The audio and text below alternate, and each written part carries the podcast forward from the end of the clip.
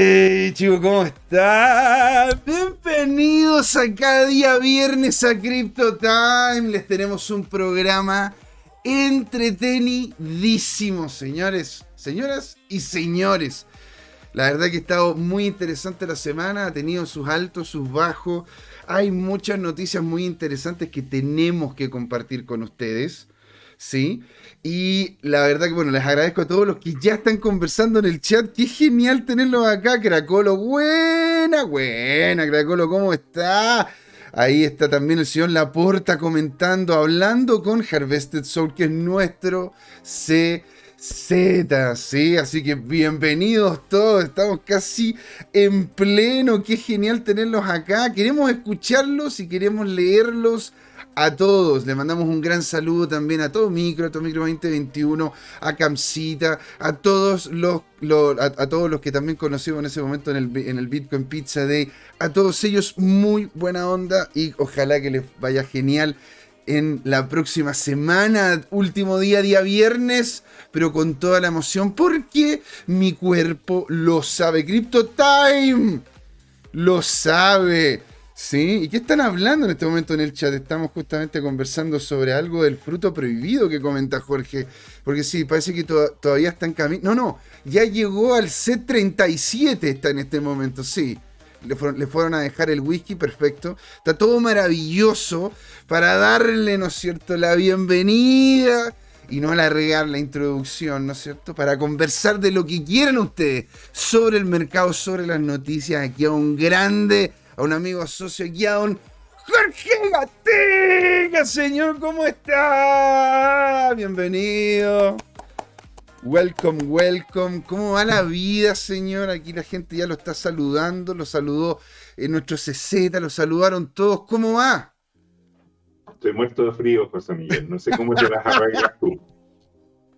Yo, yo la verdad, a, mí me, a mí la verdad que me gusta el frío, te debo decir, donde cuando hace de hecho mucho calor, tiendo a bajar productividad, viendo como a irme para abajo, no me dan ganas de hacer. Con frío siento como el, ese ímpetu, ¿no? De hacer cosas, de moverte, si no, claro, pues tenéis frío. Y mi familia tiene, un, tiene como se llama, yo creo que si mi familia tuviese un, un escudo y abajo una frase, ¿ya? ¿Verdad? Sería el que se aburre es tonto. Y, no sé, pues en ese caso, ¿no es cierto? Él sería el que, el, el que no se mueve tiene frío. Así que hay que moverse. ¿Sí? Mira, eh, aquí donde el señor Laporte dice, yo quiero saber del BTC a 20K y el ETH a, una, a 1K.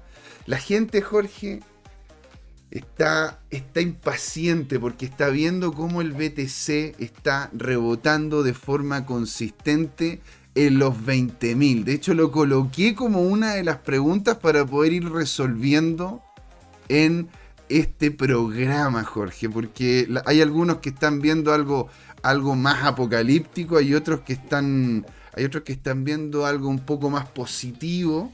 Pero después de esta baja que tuvimos, Jorge, porque mira, aquí lo, aquí lo estamos viendo, ¿verdad? Después de esta baja que tuvimos del Bitcoin, llegando, llegando al tope que eran los 19.000, que me habías dicho tú que era como el mínimo que habíamos, que habíamos conversado en el programa anterior, y alrededor de mil dólares encima de lo que eran las órdenes, las órdenes de compra, ¿verdad? Que habíamos, que habíamos hecho, que habíamos visto que estaban, que estaban por llenarse. Que esta línea roja grande, ¿no es cierto?, que está acá abajo. Entonces, Jorge, en sí lo que ha hecho el Bitcoin ha sido literalmente rebotar alrededor de los 20 mil dólares. Eh, ¿Cómo, es que se proyecta, ¿no es cierto?, en sí el precio si es que sigue rebotando hacia la baja, porque acá lo que vemos es una cuña invertida, ¿verdad?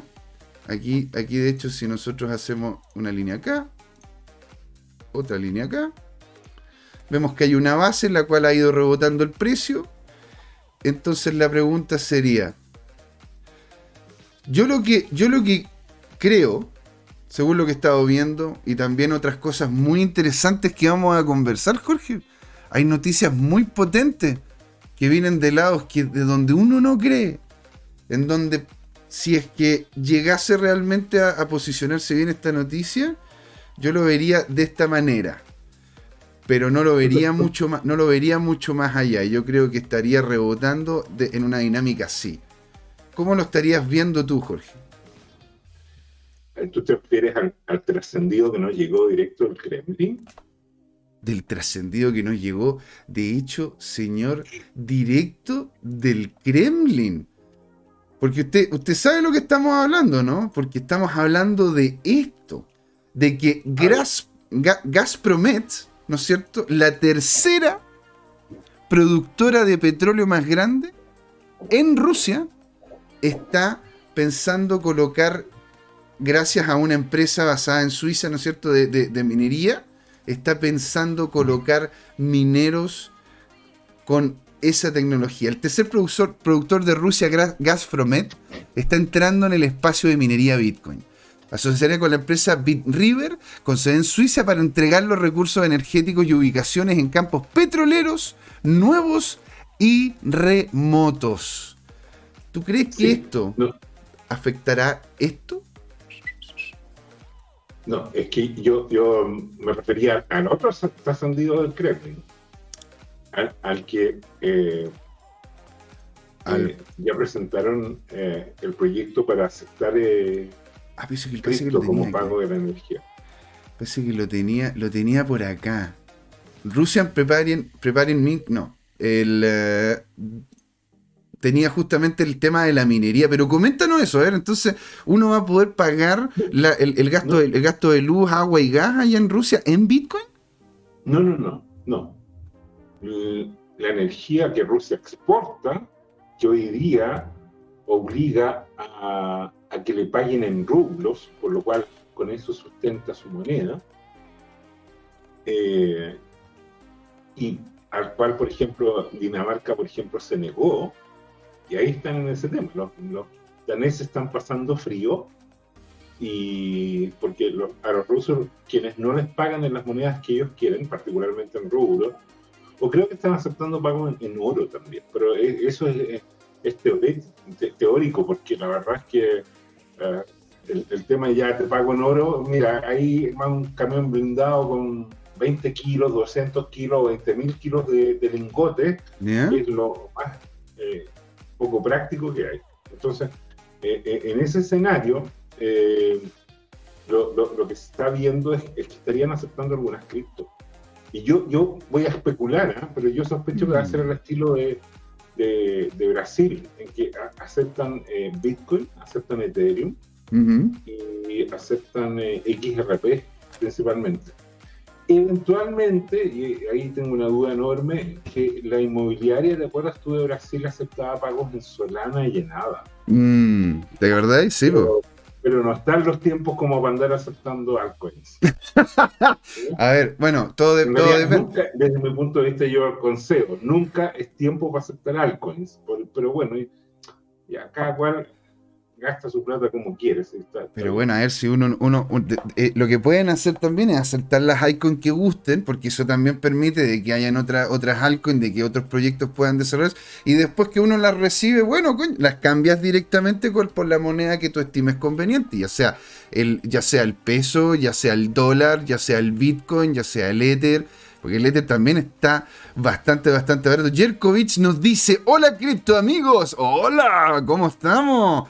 El señor Daporta comenta, ¿qué les parece Chip al 10% del valor de OTH?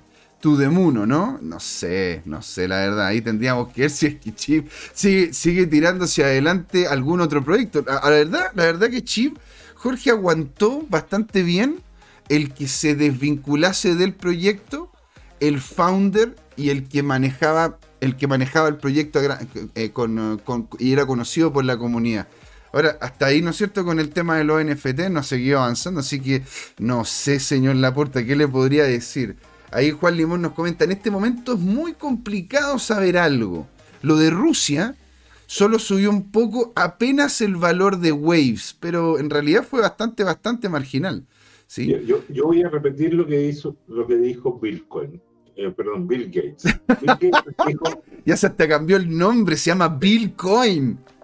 Qué notable. deberíamos crear una. ¿eh? Deberíamos todas las altcoins son un esquema del tonto más grande. ¿Qué significa eso? que tú las compras esperando que venga alguien más tonto y te pague más plata. Entonces, yo, yo creo que esa es la figura. Yo, la única duda que tengo de verdad es, eh, Ethereum y, y, ADA. Yo a, ADA lo veo bien aspectado porque veo que hay un líder, que es Hoskinson, que va en un, en, un roadmap muy piano piano va lontano. Además, eh, la propuesta de valor de ADA que en realidad no, no era una, una, coin financiera, sino que va orientado a relacionarse con los proyectos de ciencia y tecnología. Yo, yo, le doy un beneficio a la duda. Eh, XRP, bueno, es, es, un animal muy extraño para mí. ¿ah? es, un bicho muy raro, ¿ah? pero hablando de Ethereum. Es un bicho muy raro. Oye, mira. No, hay duda que las monedas, las monedas centralizadas que, que tienen riesgo, pero por ejemplo Binance y, Binance Coin eh, tienen valor en sí mismo y hay un tipo que está detrás y que va a tener está teniendo un gran negocio, está en este momento sin creerlo, él está depredando a una serie de competidores que se están derrumbando. Entonces, desde ese punto de vista, cuando ahora este incendio arrase, va, va a dejar mucho espacio libre para que, que florezcan otras especies. ¿ah? o, las especies dominantes aumenten su territorio, usando la metáfora, ¿no es cierto?, de, la selva africana, digamos. Claro, eh, pero es que en realidad eso no es muy diferente porque eso es la naturaleza, pues, porque es, lo que termina ocurriendo a grandes rasgos, querámoslo o no creamos o no. De, sabio, realmente un gran pensador. Pero es que al final, ¿no es cierto? Tú podés llegar y creer lo más posible que no existe la ley de gravedad, pero a la ley de gravedad le importan dos pepinos. ya no le creáis, le importan dos pepinos. no vaya a llegar donde Newton, ¿no es cierto? Y le decís, oye, ¿sabes qué? Mira, te saco de ahí, te pegáis la, el viaje en el tiempo, lo sacáis de ahí y no le pega con la manzana en la cabeza. Y que no, entonces ahora ya no existe la gravedad, ¿no es cierto? Ahora no peso lo que yo peso, estoy pesando menos. Acabo de bajar 35 kilos, gracias. mira, hablando de XRP, que es lo que decías tú, esto es lo que está pasando hecho con XRP. Hemos estado, nos hemos estado preparando para esto, al igual que CZ, que dijo nosotros no colocamos aviso en el Super Bowl y decidimos, preferimos, preferimos en ese momento, ¿no? ¿Cómo se dice? Preferimos. O, optamos, ¿no es cierto?, por ahorrar y hacer en este momento en donde están las, las, cripto bajas, incluso aumento de personas. Eso es lo que de hecho está pasando también con Ripple, ya con los avances de los diferentes, eh, de, la, de, de las de las eh, ponencias, así se le dice en realidad, las ponencias que han tenido eh, ante la SEC y ante, los tribunales. De hecho, Ripple se ha ido, se ha ido fundando mucho más, se ha ido colocando, eh, ¿cómo se llama?, estructuras más rígidas, ha ido colocando en el directorio gente, gente que tiene un, mayor renombre y la verdad que se está instituyendo como una empresa como tal. Mira, el señor Laporta nos dice, y también la, y también la atención de Estados Unidos y Arabia Saudí, me dijo, porque Turquía, y, Turquía está amenazando a Grecia, España, Marruecos, contra Argelia. No, espera. Turquía amenazando a Grecia, España y Marruecos contra Argelia, Serbia queriendo una guerra con los Balcanes 2.0, después Estados Unidos y Arabia Saudí. El problema de las cosas hechas en Cardano, comenta, me imagino por lo que estábamos conversando Cardano, como otras plataformas de intercambio NFT son horribles y si te piden cosas que complejizan porque si las transacciones en eh, y te piden cosas que complejizan porque, porque sí las transacciones en esa plataforma, además de ver el tema de la rareza de NFT, entre otros. Yo agregaría que entre las altcoins que podrían tener relevancia, BNB, Solana y quizá por tema de NFT, etcétera. Pero Solana es lo que pasa es que está cayendo, que es lo que le comentas tú, y es cierto, ¿te fijas? Ahora, estas son las empresas que terminan saliendo adelante. No, no, no, espérate. No pases tan rápido, es importante lo que, lo que está ahí. No es que esté cayendo el precio, si tú, tú, se te salen los traders por los poros. el precio no importa, lo que importa es el valor. De hecho, claro. hay un aforismo que dice que el cínico sabe el precio de todo, pero el valor de nada. Pero bueno, después de ese comentario. Mira. Mira. Eh, eh, Ahora, yo, yo, acá, acá veo Solana. Yo acá veo Solana bastante bien. Solana se lo pasa cayendo. Lo que quiero decir es que esas redes, esas arquitecturas, esos diseños son inherentemente falibles. Como todos los, como todo lo humano. Se supone que, que, que, son diseños que, vienen a resolver el famoso trilema, que, me parece que, ese concepto lo lanzó por primera vez Vitalik, pero la verdad es que no lo hacen, ¿ya? Eh, si el trilema es como, es como una forma que inventaron como para tratar de, verse como más grande que el Bitcoin, pero, pero el único que no se ha caído hasta el momento es Bitcoin, y, es, es importante entender eso cuando Bitcoin lanza su versión 0.1, como dice Satoshi, en ese momento quedó como tallado en piedra ¿ah? eh, todo el funcionamiento de la red. Ahí estaba definida la función de dificultad, estaba definido todos los mecanismos eh, en su esencia para que se armara un sistema sostenible. ¿ya? Eso es lo que hay que entender. Y eso es lo que no tienen los otros diseños que le copian, ¿ya? Pero le copian de mala manera, de mala forma. Son, son unos, unos malos clones, ¿te fijas? Entonces, e, ese, ese, es el tema de fondo. ¿ah? Un, proof of stake jamás va a poder destronar a un proof of work. El proof of work es lo que te da el anclaje al mundo físico. En el mundo digital tú sacas mil copias de una foto, un millón de copias de un video, mil millones de copias de NFT y por un costo marginal. y entonces, en ese mundo digital lo natural es la abundancia y lo extraño es la escasez. Y la forma de garantizar la escasez es a través de mucha energía. Eso es lo que Y eso es lo que tienen que entender. Y cuando se van y dicen, oye, pero la arquitectura del Binance o de no sé qué, o, o, o Ethereum o, y el Ether está respaldado por no sé qué, esos sistemas son centralizados, por lo tanto tienen un, un, único punto de falla. Y cuando hay un único punto de falla, la vida se ha encargado de demostrar que eso falla de verdad. Y ahí tienen el caso de Luna. ¿ya? Y ahí van a tener el caso de Celsius que eventualmente podría sobrevivir, hasta el momento está sobreviviendo, vamos a ver. Y ahí tienes el caso de este otro proceso que lo comentamos, ¿te acuerdas tú? En, en, el asado, cuando nos juntamos hace como tres meses con, con, aquellos ah, personajes, y uno eh, hablaba y tenían un altar a Susu. ¿Te acuerdas tú? Y Susu, bueno, eh, con todo el tema que da, fue tentado por apalancarse y ahora eh, Free Arrow está a punto de quebrar. ¿Por qué? Porque, bueno, era todo innovador, pero se apalancaron y en estos momentos están siendo liquidados. O sea, bueno, es que, es que si, te, si te apalancas, ¿no es cierto? Bueno, toma, toma, toma el riesgo también en cuenta, porque es como decir, oye, bueno, voy a ir a. Bueno, em, se me ocurre. ¿Cómo, ¿Cómo podría decir? Bueno, a ver, sabéis que voy a empezar a jugar con estas granadas, pero no voy a tomarme el tiempo para poder revisar si es que van a explotar o no o no o voy a voy a si es que uno realmente quiere hacer algo, quiere tener algún tipo de actividad vinculada con el riesgo, tiene que entender claramente el riesgo asociado y tomarlo seguro. Nosotros cuando tenía cuando, cuando estaba vinculado a un fondo bien grande, teníamos seguros asociados a las pérdidas para poder evitar, ¿no es cierto?, este tipo de cosas. Ahora, ponte tú, aquí en el chat está el chat está en falla, la verdad que le agradezco a todo lo que nos están hablando aquí. Porque imagínate, después de que estuvimos, estuvimos conversando esto, dice, ahora, dice el señor Laporta, ahora, ahora que es, eso sí, ahora es, ahora que es demasiado masivo, se cae la red como tal, pero la mejor es la mejor alternativa ahí en comparación, en, en, compara, en compraventa de NFTs. O sea, dice él, y OpenSea lo vio, por algo acepta Solana. Ah, bueno, y apareció tu micro, señor. Muy buenas tardes, señor. Qué genial tenerlo por acá. ¿Cómo están?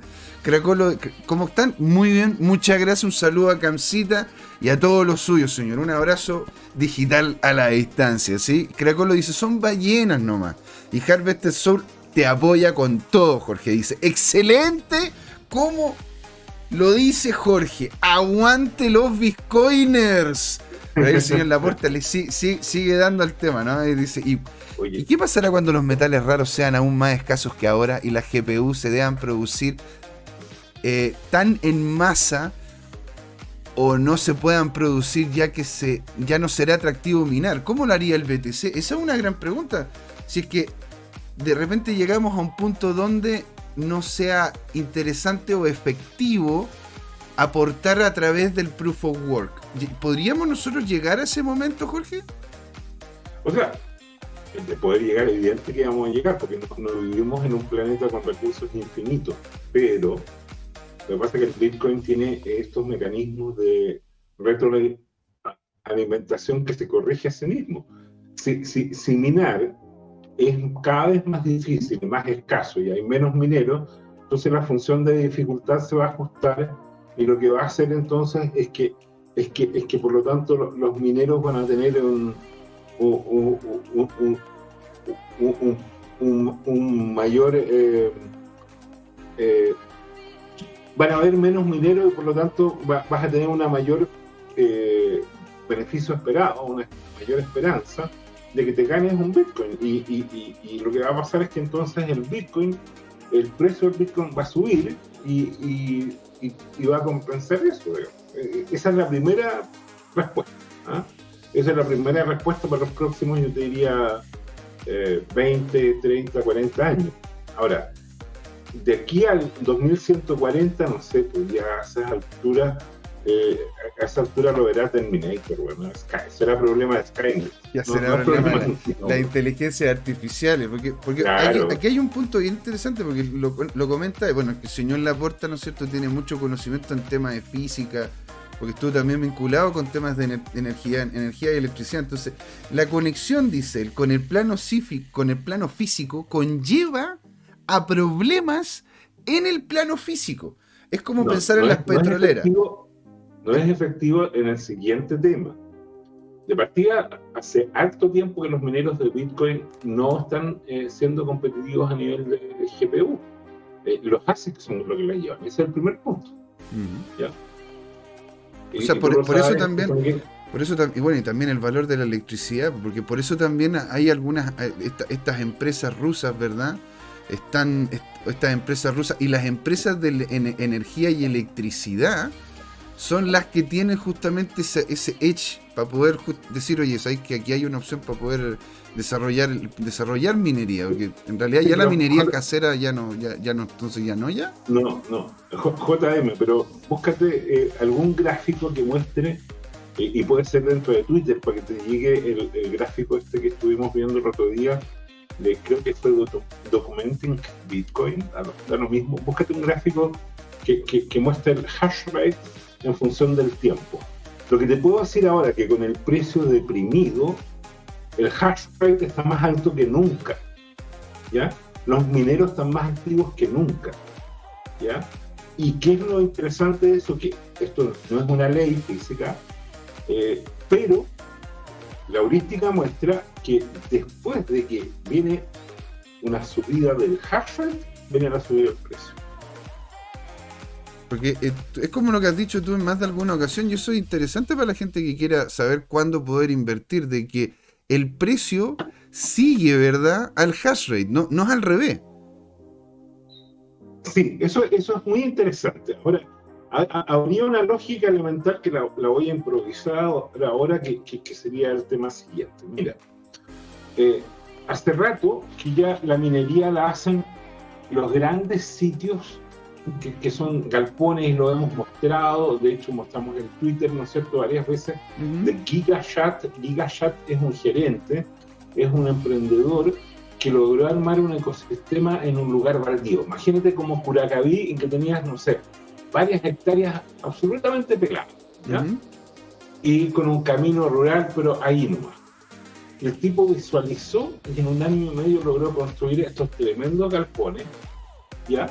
Y, logró construir una subestación eléctrica y hoy día están minando pero por decenas de miles de servidores y sigue agregando más disponibilidad.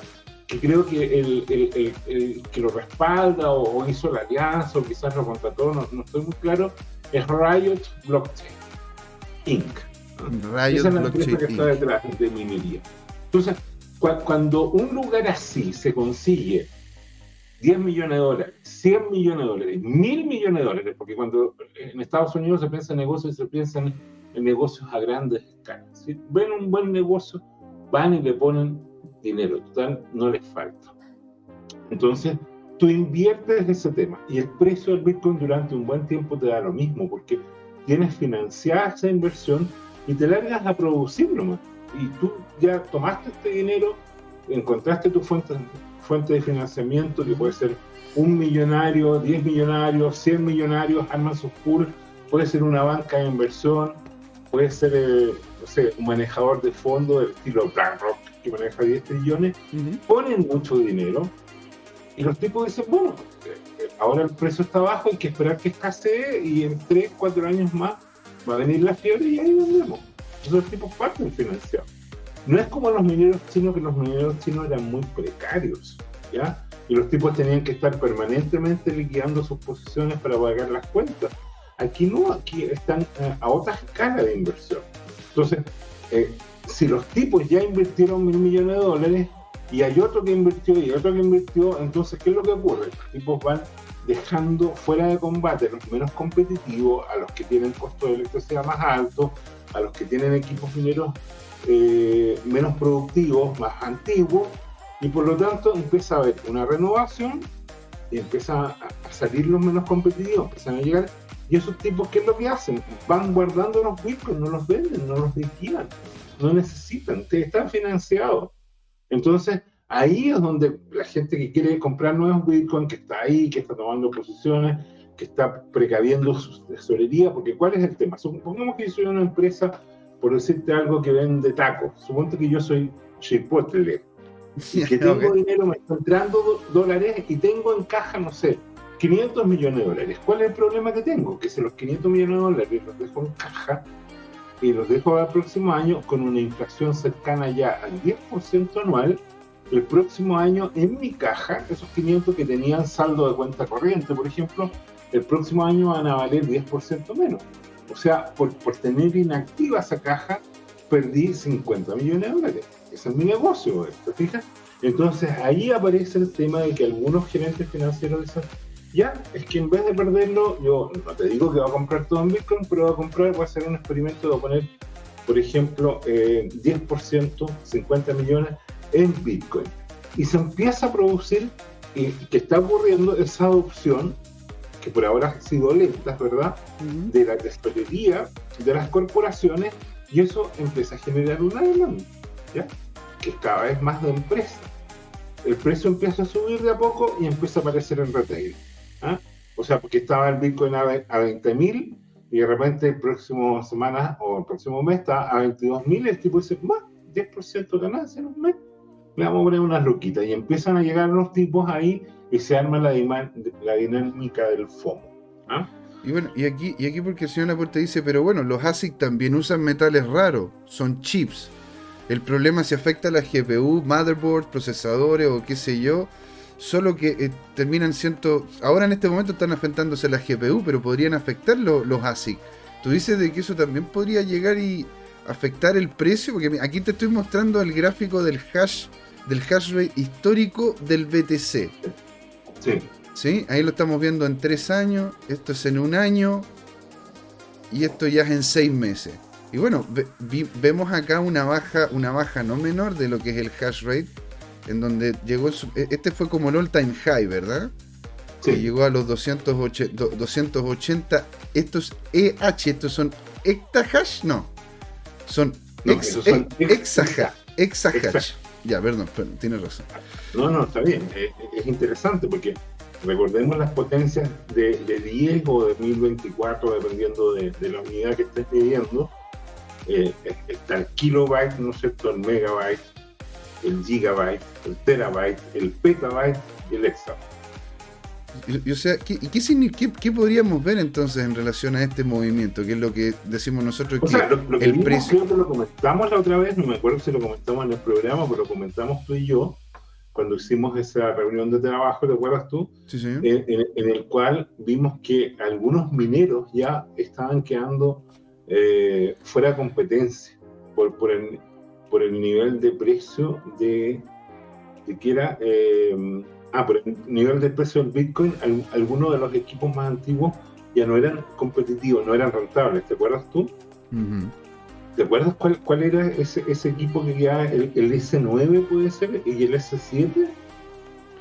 De los Unliners, ¿te acuerdas o no? Ese era el S. Ese era el S19. No, el S19 tanto, no, no, no, no, no puede ser. El S19, eh, yo voy a buscar en la planilla, Excel lo tenemos.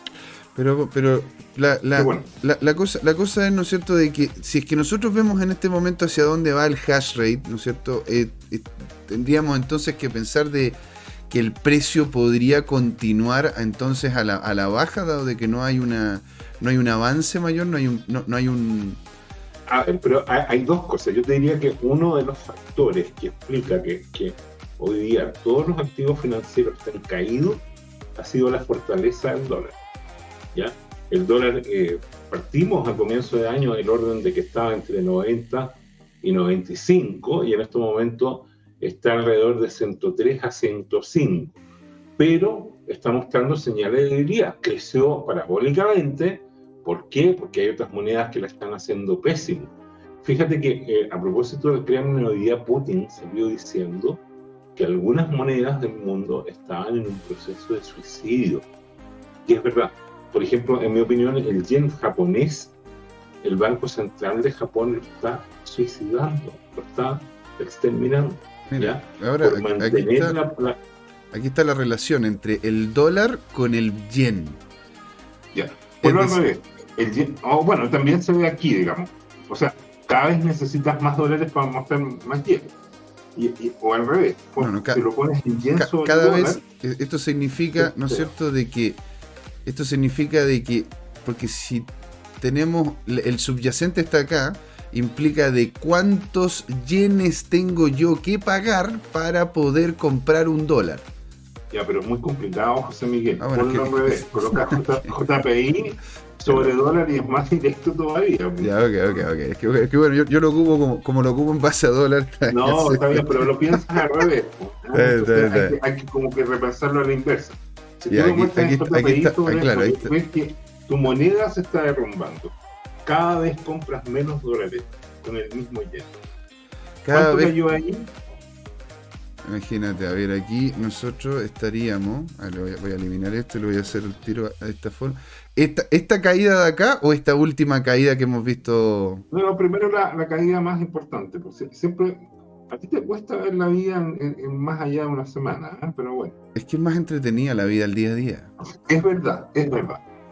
tienes toda la razón, tienes toda la razón. Ustedes los solteros, bueno para los carretes. Ah, mira, ¿Cómo que bueno para los carretes? Yo, yo soy, yo soy, soy un hombre correcto, me mantengo en casa, me acuesto temprano, no tengo vicios. Estuviste carreteando ayer, ¿A cuánto te tomaste el vino?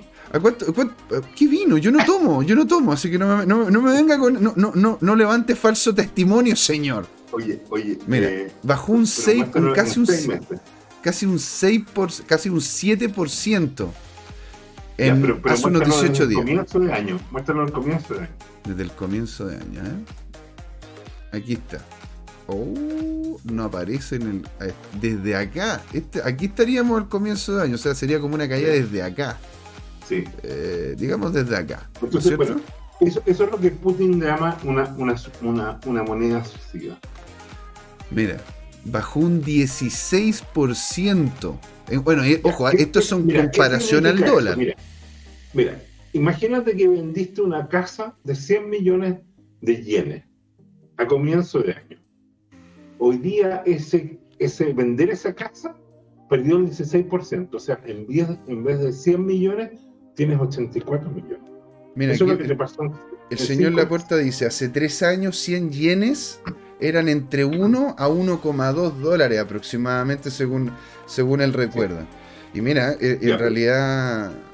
En, realidad ahora, ¿por qué esto es importante? Porque una moneda que en, un año fluctúa más que 5% es, es, es, enorme. Porque, porque es la moneda, es lo que representa a todo ese país. En este momento, como es la moneda yen frente al dólar, es como que la isla de Japón frente al mismo Estados Unidos se hubiera achicado en un 16%. Toda la isla. Entonces, eh, esa es una forma simplona de, de, graficar. Claro. Pero, pero, pero, es mucho más entendible, muy entendible, por ¿Te fijas? Entonces, eso es enorme, es una tremenda caída, porque hasta el más multimillonario lo menos que perdió es eso. ¿Para qué decirte que, quienes pagan generalmente la cuenta? Moya, el Moya japonés, el, ciudadano de pie, ese generalmente pierde mucho más. ¿Por qué pierde mucho más? Porque no tiene herramientas para recabarse. El millonario siempre tiene, a lo mejor el millonario tiene ahorros, tiene una cuenta en dólares en Estados Unidos entonces, ¿qué es lo que hacen los argentinos? Por ejemplo, los argentinos pudientes mm. tienen cuentas de, en dólares en Uruguay, en Brasil, en Estados Unidos, por eso van mucho a Miami. Hace rato que se compraron eh, uno o varios departamentos en Miami, entonces que, el país se les deteriore no les importa tanto porque compensa con lo que tienen que afuera. Traen algo de, afuera y, y, pueden comprar mucho más de lo que tienen dentro. Eso está claro. Y, eso es lo que pasa también con algunos chilenos. Eh, ahora, ¿qué es lo que pasa? Que Chile eh, eh, era una nación muy estable con, con, una devaluación muy controlada. Ahora, por todo lo que pasó en los últimos tres años, nuestra moneda, nuestra economía se está derrumbando, de a poco, pero indefectiblemente. La verdad es que se viene derrumbando de a poco desde, yo te diría, el gobierno de Lagos, porque el gobierno de Lagos fue como el último donde había un mandatario preocupado de la productividad y que era capaz de idear formas sistémicas para que Chile mejorara su productividad. Los mm. otros gobernantes, incluyo a los, a los, cinco gobernantes o los cinco gobiernos, la verdad es que eh, tenían competencias, pero la verdad que no tuvieron una visión estratégica. ¿ya?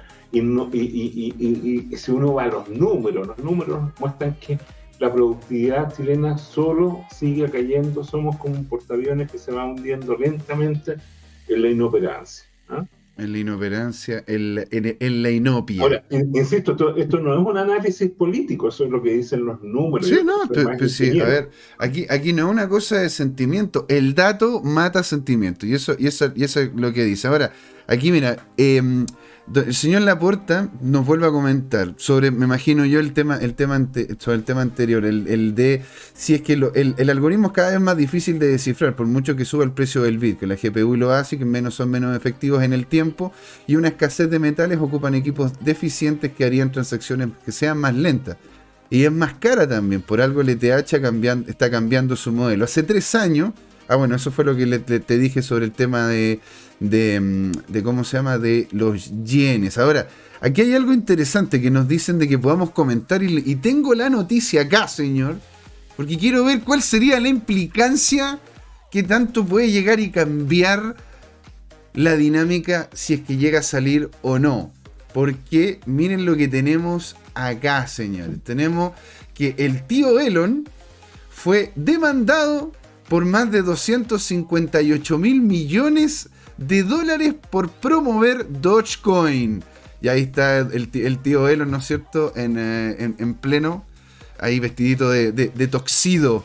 ¿No es cierto? Que eso fue lo que nos comenta, el, nos comenta, comenta la acusación de Melon Musk por pumpear maliciosamente Doge. ¿Y por qué? ¿Y por qué cómo se llama? ¿Y por qué cómo se llama? Ah, bueno, voy a terminar de leer Pajo para que terminemos con el tema que estábamos hablando maliciosamente solo quiere decir el control de nuestro, de nuestro bien. ¿Cómo te ocurre decir que al papi Musk? O sea, tenemos un conflicto acá en el chat. El Luchito, don, Luchito nos dice, hola, recién conectándome por acá. Ya había revisado la ruptura del all time high del dólar al peso chileno, USD CLP. Interesante punto. El Ricardo Lagos concesionó la devaluación dice Yerko, y el señor Laporta comenta al final, hablando de política, ¿leyeron el borrador de la nueva constitución? Hoy, hoy estaba en eso y aún no lo he terminado. Pero sería bacán saber si usted, qué creen ustedes. ¿Podríamos, Jorge, tener, ¿no es cierto?, un programa hablando sobre de repente algunas implicancias de esta constitución. Bueno, de hecho estuvimos hablando con una persona que le estaba haciendo literalmente una asesoría ¿verdad? Que estaba haciéndole consultoría a una persona de la de que está tomando la decisión, que es un constituyente, la pueden ir a ver para saber más o menos cómo podría tener una implicancia en general y de repente podríamos entrarnos un poco más. Volviendo al tío, al tío Elon. Jorge, demandado por 258 mil millones de dólares.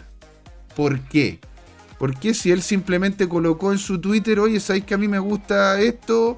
Eh, que se vaya a la luna Onda, ¿qué diferencia tiene con que lo, en una de esas lo haga yo? Porque a mí no me van a venir a demandar. O, sea, o, que, lo, o que lo haga otras personas. ¿Qué, ¿Qué implicancia tiene esto? No te voy a contestar. Pero yo tengo un conflicto de interés. Yo, yo tengo dos. Y además me pueden demandar, como me advirtió eh, Mariano.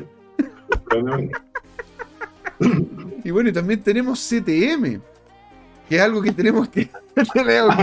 ¿Dónde va, dónde va ese token? Porque tenemos está CTM. registrado como, como, como representante del CTM este servidor. Pues, Por lo tanto, si, si a lo mejor la tokenomía es Ponzi, estás hablando con un futuro convicto. weón. o sea, imagínate. Yo no tengo nada que ver, pero lo, lo voy a tener que demostrar en tribunales. Porque además ya, ya regalamos tres CTM, entonces. Ya, está, ya están ahí en el mercado. Están Ya, ahí. está- ya están ahí. que los que- imagínate que los que, que- fueron regalados dicen que se hicieron adictos a CTM, empiezan a comprar y después eh, no tenemos cómo responder a sus expectativas. ¿También nos van a demandar? Puede ser, es que en, real- en realidad, ¿no es cierto? La gente ya lo está, ya lo está tomando. Porque ya lo está tomando porque le, dice a, a las otras personas dentro de la comunidad, tú eres un CTM, tú eres un CTM, todos somos CTM. Así que tenemos que tener, ¿no es cierto?, los tokens ahí guardados. Hold CTM, dice el señor Yo Laporta. no sé en qué momento me vine a meter contigo. Bueno, no, lo- no lo hemos pasado mal. Ahora, quiero, quiero saber, Jorge, ¿por qué, cómo se llama? Mira. ¿Por qué estarían, estarían demandando al tío Elon? Pon- Pongámonos serios, mira. eh, Elon Musk tiene un prontuario de enfrentamiento con los organismos gubernamentales de su país, porque efectivamente sus eh, tuiteos tienen implicancias económicas. Y, y hubo un tiempo en que, en que se conectaban con Tesla y efectivamente le advirtieron que, que iba a tener eh, consecuencias legales completamente juicios si persistía en este tema. Claro. Ahora, el tipo es muy inteligente, no hay duda de eso, es evidente. Entonces, juega, ¿ah? Eh, él es un transgresor que juega en el límite, ¿ah? Él tiene como una, en ese sentido, una especie de personalidad border- borderline, que, valga la redundancia, lo hace transitar por el borde de la ley, al borde de la legalidad. ¿ah? Ay, por, por esa, por esa delgada línea gris, ¿verdad? le, le gusta y, y, él- y entonces eh, hace cosas como la, la semana pasada tú sabes que publicó justo una Kryptonite esa fue su frase su palabra Y claro el tema es que es que el, el público lo interpreta de cierta manera ¿ah? y, y- y técnicamente o, o sea imagínate que, que puede publicar una foto como de hecho lo hizo de su mascota ¿ah? Y, y- bueno, que, que yo publico la foto de mi mascota porque me gusta, le- quiero que todo el mundo vea la foto de mi mascota. Yo podría tener un peluche y publico la foto de mi peluche, o por ejemplo, tal como es, muestras tu, tu, tu tazón, y si muestra esta foto, no, no, no, no, pasa nada, pero, pero si existe un- un- un- una moneda, MacCoin, o imagínate que muestro za- tazón y dice CTM.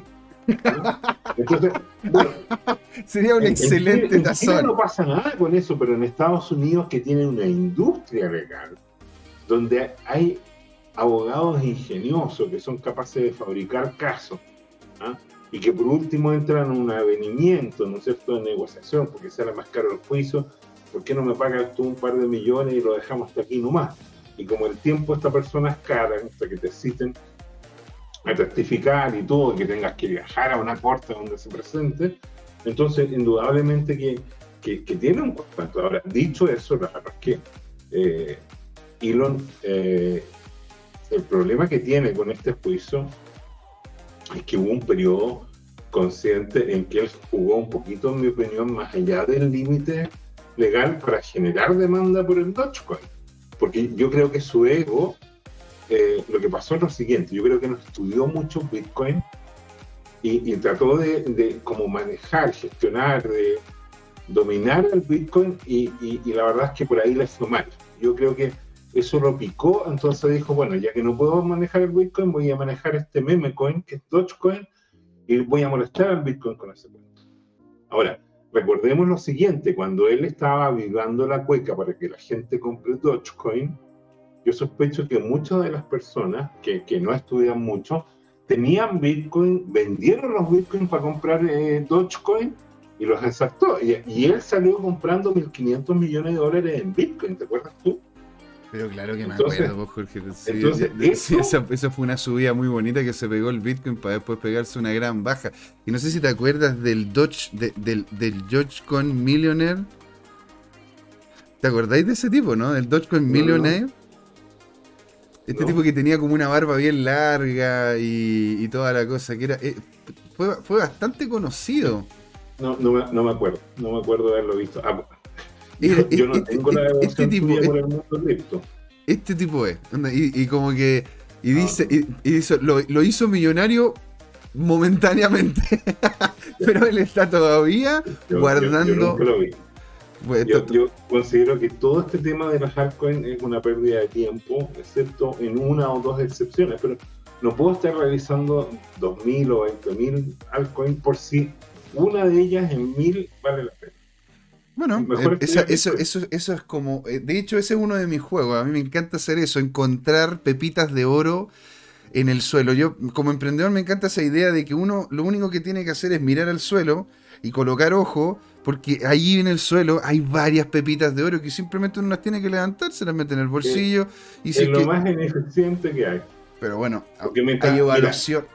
Mira, mientras andas mirando el suelo, por arriba se te pasa un asteroide lleno de oro y, ah, perdiste la oportunidad. Y nunca te eh, enteraste, Pero es que la idea es poder encontrar oportunidades. Digo, mirando el suelo porque hay poca gente que realmente anda mirando el suelo, pero la idea es obtener un, una, un panorama de las diferentes inversiones que uno puede hacer. Diversificar es la clave. Diversificar es la clave. Y hablando de la diversificación. Cuando, tú de verdad diversificas, pero, pero que lo que pasa, insisto, cuando el mercado cripto, si el Bitcoin se desploma un 40%, el resto se desploma un 80%, ¿cuál es tu diversificación? Es que no todas lo hacen. Favor. Es que por eso, no todas lo hacen hay algunas que son contracíclicas, hay otras que suben cuando el resto del mercado dime, por favor, ¿cuál es contracíclica? ¿Cuál es contracíclica? Sand. Sand subió cuando estábamos en este momento bajando de forma consistente. Sand subió cerca de un 100%. Y, mira, mira, el ciclo de vida. Mira el ciclo de vida de, de todas esas esquemas. La gran mayoría de estas son esquemas pump and dump. O sea, es, que algunas sí, pues, Jorge, pero yo, no todas, no todas. Es que esa es la cosa. yo, Jorge, yo vengo de un mundo financiero en donde yo, yo conocí mucha gente que también tenía sesgos maximalistas. Yo lo entiendo y está súper bien. Ponte tú, yo tenía un amigo, güey, que era, eran bono pero eran solo bonos, no le fuera a hablar de acciones, que esas son cosas que las maneja el diablo, ¿me entendí? No te vayas a meter, ¿no es cierto?, con empresas que no entendí. No, no, no, no, a mí me gustan los bonos, aquí yo me mantengo y estoy tranquilo. Lo mismo pasa con las acciones, ¿me entendí? Hay gente que son, no, no, yo solo acciones porque yo no me voy a meter con países, porque los países yo no sé cuál. Entonces, yo la verdad que como me he visto este, esta dinámica y he visto de que en realidad hay que dejar de que el mercado diga cuál es el activo que va a ganar. ¿Te das cuenta? Ahora, hablando de activos y el CTM en, relación a la noticia con el tío Elon. Porque el, señor Laporta dice, o sea, si yo tengo una mega empresa y digo en mi Twitter que me gusta el token de CTM y en mi empresa aceptan CTM como medio de pago, entonces estoy realizando un fraude. ¿La venta de celular pagado con paltas aquí en Chile lo era? No, no, no, es eso. Lo, que pasa es que eh, el caso de Elon Musk es mucho más complejo, insisto. Eh, seguramente lo que el abogado, probablemente me tinca que esto es un juicio de, acción de clase, que significa que es un conjunto de gente que fue perjudicada y, se van plegando todos los que perdieron eh, con Dogecoin y todo eso le, genera una demanda por perjuicio a Elon. Y y bueno, en una de esas se lo ganan, efectivamente, quizás no por todo el dinero, pero, pero, pero es un riesgo.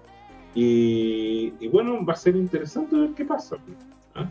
Lo, primero es, ver si eh, el, primer juez acepta eh, la factibilidad inicial.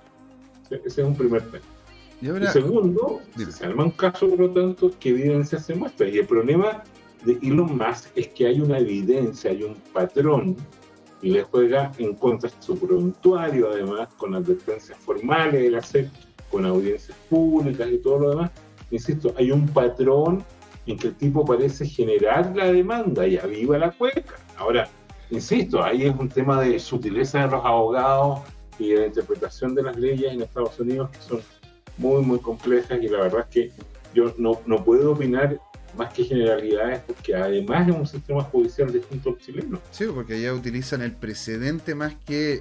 O sea, utilizan evidencia y precedente, no usan no solamente evidencia para la libertad del caso. Mira, y el Tomicro dice: Elon tiene libertad de expresión para decir lo que le gusta o no. Ahora, la gente, que la gente haga algo porque él lo dice que le gusta o no, esa es otra cosa.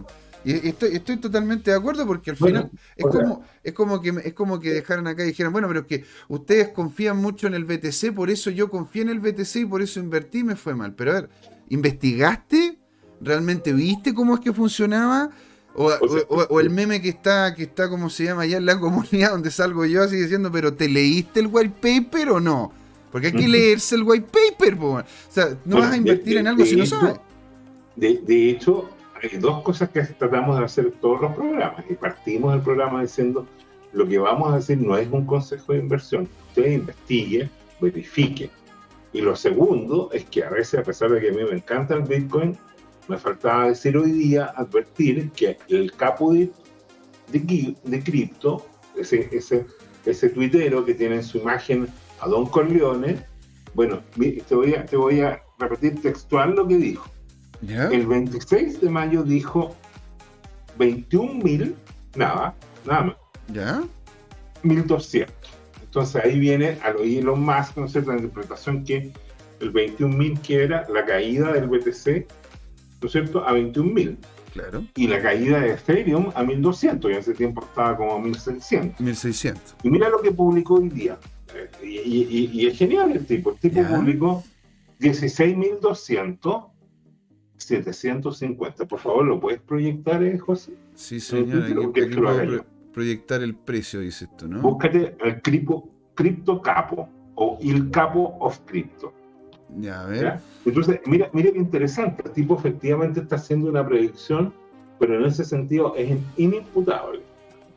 ¿Por qué? Porque colocaron unos números y los números no, no, es nada. Pues entonces, ahí en al estilo Gestalt, ¿no es cierto? Tu mente es la que es la que es la que completa la, la, imagen o el mensaje o como lo quieras llamar. ¿eh? Se llama El Capo di El Capo de Cripto. Estoy, estoy acá, mira, estoy aquí de hecho. Aquí Kurt está confundiendo las cosas. Dice, los, los Maxi critican Elon cuando bombea Dodge, pero calladito cuando Tesla compró miles y miles de Bitcoin. Pero cuando compra, Mira, oh, eh, cuando, compra no está, no está pampeando. Sí, sí. Lo, lo, que ellos hicieron fue efectivamente lo que expliqué para, el tema, que como la inflación está aumentando, ellos lo, lo contaron y vieron al, Bitcoin como un, un, refugio contra la inflación. ¿Ya? Hmm. Entonces, Mira, porque en realidad ellos, de hecho, incluso fue, fue más allá el tema, Jorge, porque ellos lo estaban utilizando para poder subsanar el bottom line de la empresa. Porque fue justamente las compras de BTC y cómo el BTC subió de precio el que hizo de que el bottom line, es decir, si la empresa ganó o no en ese cuarto, porque en Estados Unidos revisan las empresas cada cuarto de año. ¿No es cierto? Los primeros cuatro meses, después los otros cuatro, cuatro. Ese quarter le estaba yendo, la, verdad, bastante, bastante regular a Tesla. ¿Y qué es lo que hizo el tío Elon? Compró Bitcoin, Bitcoin subió, porque claro, Tesla estaba, estaba comprándolo, lo estaba comprando el tío Elon, tiene, tiene ¿no es cierto?, la imagen personal más grande del universo, todos andan siguiéndolo. Entonces dice el tipo, ok, yo, yo compré Bitcoin y aparte vaya a poder pagar las telas en Bitcoin. El Bitcoin sube de precio, llegaron al quarter, llegaron arriba de lo que en las pérdidas que tenía como empresa para decir que tuvieron ganancia, pero después salió, la, salió una legislación en donde iban a ayudar a las empresas que eran verdes con un bono. Eso salió en cuando partió el gobierno de Biden. Y eso fue lo que hizo, eso hizo de que el, el, Tesla, el tío Elon y Tesla dijeran, no, no, no, nos vamos a separar del Bitcoin porque en ese entonces estaba produciéndose mucho en China y, la, y era, un, era un activo cochino, se, le, se le decía cochino de que se utilizaba energía sucia. Entonces, si es que Tesla tenía un activo que utilizase energía sucia, no iba a poder recibir este bono que querían tener. Y por eso mismo se desvinculó, habiendo ya pasado ese cuarto que había estado por debajo de la línea de explotación financiera. Entonces también el tío Elon lo hace con su qué, ¿me entendés? No es que llegue y diga, yo a mí me fascina el Bitcoin. De hecho, en ese cuarto eh, ganó más dinero con la subida del Bitcoin que vendiendo todo el pero mira, eh, ¿puedes proyectar el capo de cripto? El capo de cripto, pero es, como se llama. El... el capo te va a aparecer ahí en el, en el Twitter. ¿Es el capo o il capo? Il capo, pues es italiano, más que cosa. ¿Qué cosa? El capo di. Oye. Cripto. Ah, pero cripto con. El cripto, con... la capacidad de gesticulación de los italianos, hay, hay un video, una especie de meme video sobre el tema el capo di capi. O sea, o sea no, porque nosotros lo, tenemos. Lo, tenemos. ahí está, Vuelve atrás. ¿Qué te pareció? Vuelve atrás. ¿Atrás? ¿Aquí? Borra. José Miguel, borra un poquito, coloca ahí el capo ¿no? El capo. Aquí está. El capo of crypto. Sí. Ajá, aquí está. Buenísimo. Entonces acá es cuál, ¿Cuál era el que estabas diciendo tú? Este, ¿no? 16.200, 750. Y no dice nada más. ¿Por qué? Porque se sabe de que eso sería en definitiva los precios. Porque hay algunos amigos que me están diciendo también lo mismo, que son traders que llevan tiempo viendo el ETH y están diciendo de que podría incluso llegar a los 700. Es decir, si usted está líquido y sigue esperando, está comprando un activo a precio huevo porque de ahí tenemos que ver qué es lo que pueda llegar y ocurrir a futuro, porque esta otra noticia que yo te quería comentar, Jorge, mira, está acá. Mira, en, donde estamos, en donde estamos. Mira, el, el, Ethereum a 750 no es, no es un, un, activo a precio huevo. Hay que ver si vale 750. O sea, es que, es que en, si es que hablamos del tamaño de la economía interna que tiene el ecosistema, y la importancia que tiene el valor de ese activo para, la, para el funcionamiento de ese ecosistema es lo que vemos en relación al precio. Es decir, la gran mayoría de las cosas nosotros las hacemos... Pues, es que la gran mayoría, ponte tú, de las cosas que hacemos nosotros requerimos energía que en, en, en este momento gran parte viene del petróleo. Y eso hace de que el petróleo tenga, ¿no es cierto?, este nivel de demanda haciendo de que en este momento tengamos el precio de la energía. Entiendo tu punto, entiendo tu punto, es interesante, te lo, te lo concedo, buen, punto. ¿Te das cuenta? porque... eso es consistente con, con, un hilo que publicamos y que yo comenté en detalle sobre Ethereum. ¿ya? Y tienes razón, no había internalizado eso. Efectivamente, el liberar el proof of work va a generar un ahorro importante eh, de energía y por lo tanto de costo para toda esa red y para todo ese ecosistema. Por eso, por eso eh, eh, es, que esa es la cosa, porque ponte tú, el proof of work funciona perfecto para el Bitcoin. Y esto, esto ya, este soy yo hablando, ¿ah? es, como de lo que yo he ido colocando. No es así, ¿no? bueno, es que a veces hablo con, con el dato duro. Yo, esto es lo que yo sí he visto como para para el tema como tal. El, en sí, el Bitcoin funciona muy bien con Proof of Work porque estamos hablando de dinero. Estamos hablando de que, no, de que, tiene, que tiene que tener un sistema como lo que es, un, como lo que es el oro, la plata. Un sistema vinculado a lo que es la impresión constante de, cualquier token, que es lo que es el, sistema monetario actual, con el dólar incluido y todo el resto de los países, eh, se ha visto que es insostenible. ¿Y es por qué? Porque eh, se está empezando, porque en un principio, es como se tenía el patrón oro, nosotros teníamos unas monedas internacionales que eran literalmente parecidas al Bitcoin, en donde tenías que ir, sacar el oro, tener el oro en tu, en, tu, en tu ¿cómo se llama? Bodega, y con ese oro en la bodega podías imprimir dólares. Pero después dijeron, no, no, no, y, se, y literalmente, Jorge, crearon un proof of stake. Que eso es lo que es la economía actual, porque no tiene base en nada más allá que la idea de que ese activo puede valer o no. Ahora, ese, ese sistema funciona para Ethereum porque lo que importa de Ethereum es que sea barato, de que sea fácil de mover, de que puedas tener, ¿no es cierto?, estructuras que te, que te permitan interactuar con varias plataformas al mismo tiempo, de que puedas intercambiar y mover, ¿no es cierto?, esto no solo para pagos, sino que también para los contratos inteligentes. ¿Te das cuenta? Yo por eso yo encuentro que es fantástico el Proof of Work para, para, Bitcoin, pero yo veo con buenos ojos el Proof of Stake para Ethereum, porque Ethereum es otro animal. Es como decir de que le diésemos alpiste a un, le diéramos alpiste a un, a un, a un perro. El alpiste para las, para, para las aves y la carne o el alimento para perro para el perro. ¿Te das cuenta? No, no, no, no puedes entregar no puedes, la, idea del sistema de Proof of Stake, que es lo que yo veo muy positivo, porque de hecho yo estaba, estaba viendo este artículo, ¿no es cierto?, donde se viene otra actualización muy grande y importante para el 29 de junio, que es donde es muy posible que exista este, este pequeño pivote al alza. Pero eh, esto no se demoró dos meses más. Se, se, demoró como... No, no, este, este, lo que pasa fue que lo que se hizo el delay el otro día fue de la bomba de dificultad. Ya.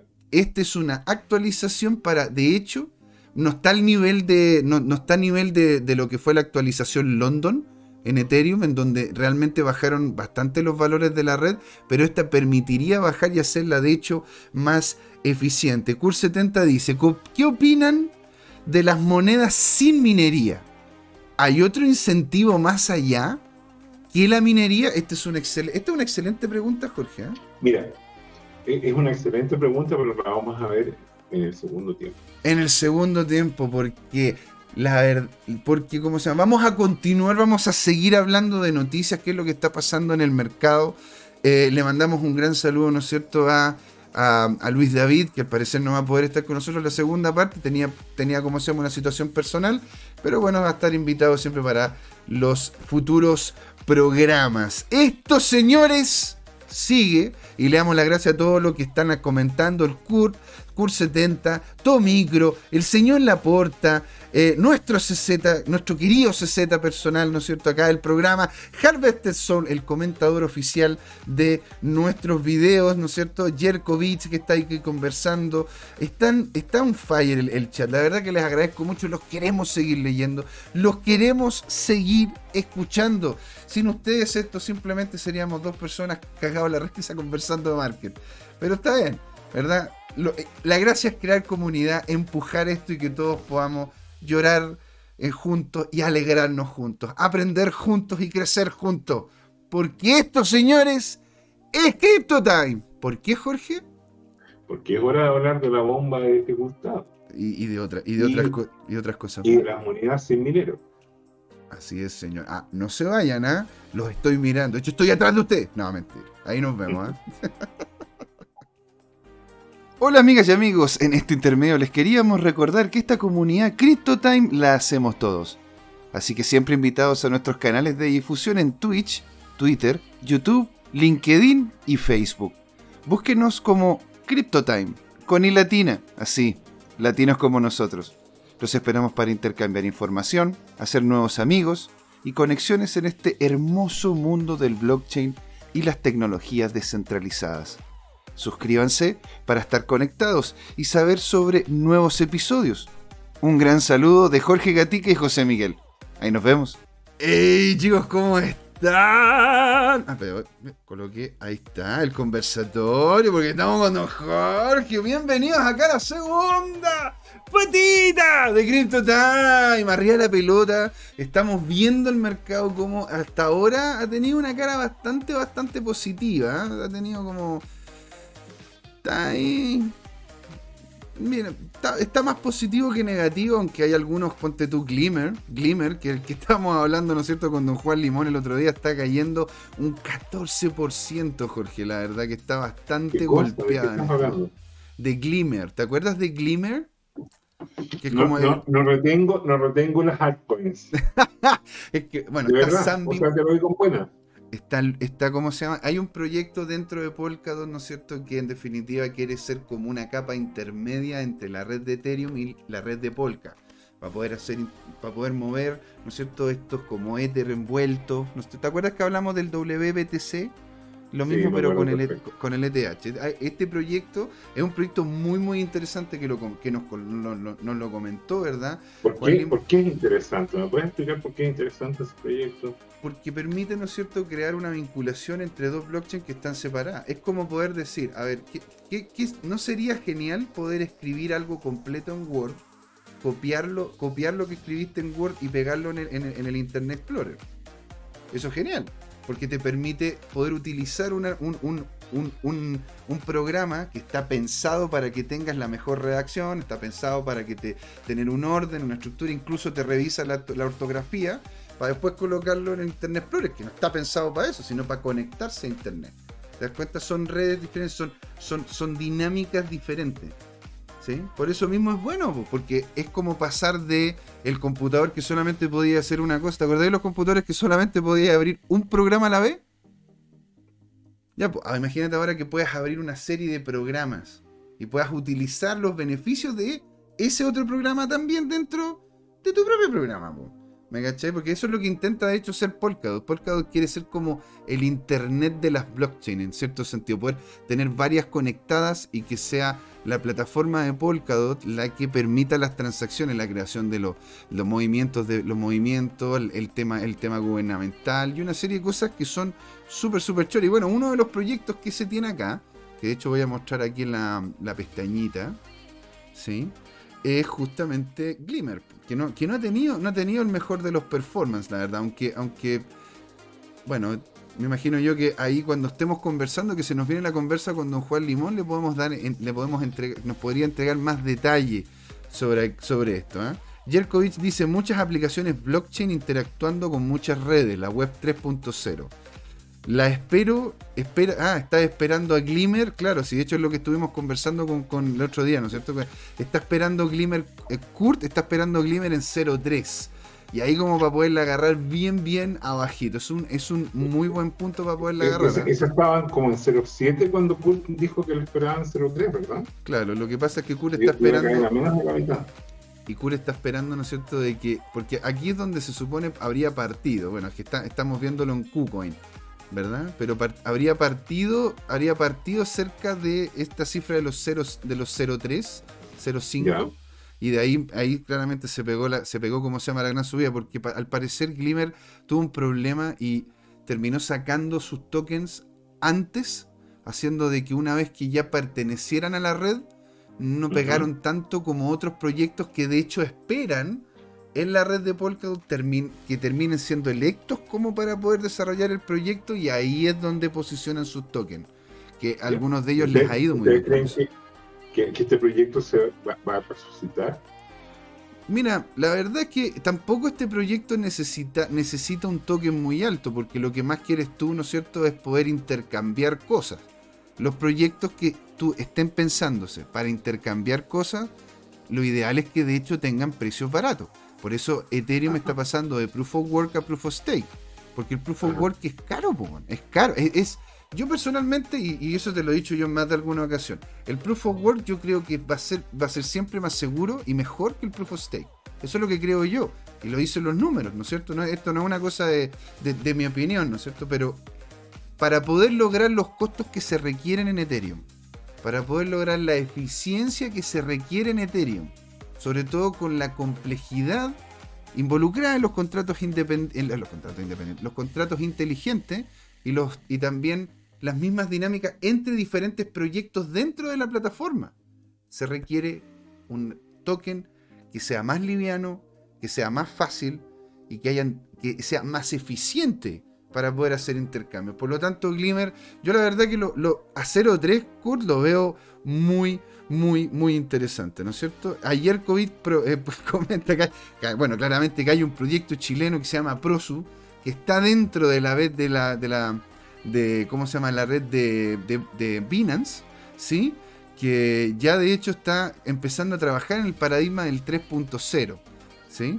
Y la puerta comenta, no todo tiene que ser reserva de valor, que eso es importante, Porque el Bitcoin, el, Bitcoin, el Bitcoin, porque imagínate, hay gente que, claro, compró petróleo y tiene petróleo dentro de sus activos, dentro de su portafolio, porque dice de que, claro, la gente necesita petróleo para funcionar. Ahora, ¿es, el petróleo una reserva de valor? yo diría que no. Yo pienso que sí, yo pienso que sí, porque es, inherentemente. O sea, si, tú piensas que Estados Unidos, su reserva estratégica, solo las ha, ido rebajando para tratar de, bajar un poco el precio, tú te das cuenta que, que, hay una crisis en ciernes. Pero bueno, vamos a ver aquí al final, esto es sintonía fina, esto es lo que hace la Reserva Federal de Estados Unidos. O sea, hasta el momento no ha sido muy fino, Mm. pero ni, han sintonizado mucho, pero, pero eh, lo que seguramente ellos manejan a algún nivel es que como la economía en el mundo se está enfriando, cada vez va a haber menos actividad económica, por lo tanto cada vez vas a necesitar menos energía para, por un lado, fabricar cosas, después trasladarlas y todo lo demás, y esa baja en la demanda de petróleo, ¿no es cierto?, debería impactar el precio a la baja, y eso se va propagando en cadena para todo el resto de, de la economía, donde estamos todos interconectados. Yo, yo entiendo que a nivel macro es, ese es el tema y eso podría, esa dinámica podría cuestionar lo que acabo de decir de que el petróleo es una reserva de valor. ¿Por qué? Porque ese valor va a ser decreciente en medida que la demanda baje. O sea, yo, eh, en, sí, ponte tú, el oro se toma, la plata también se toma como reserva de valor.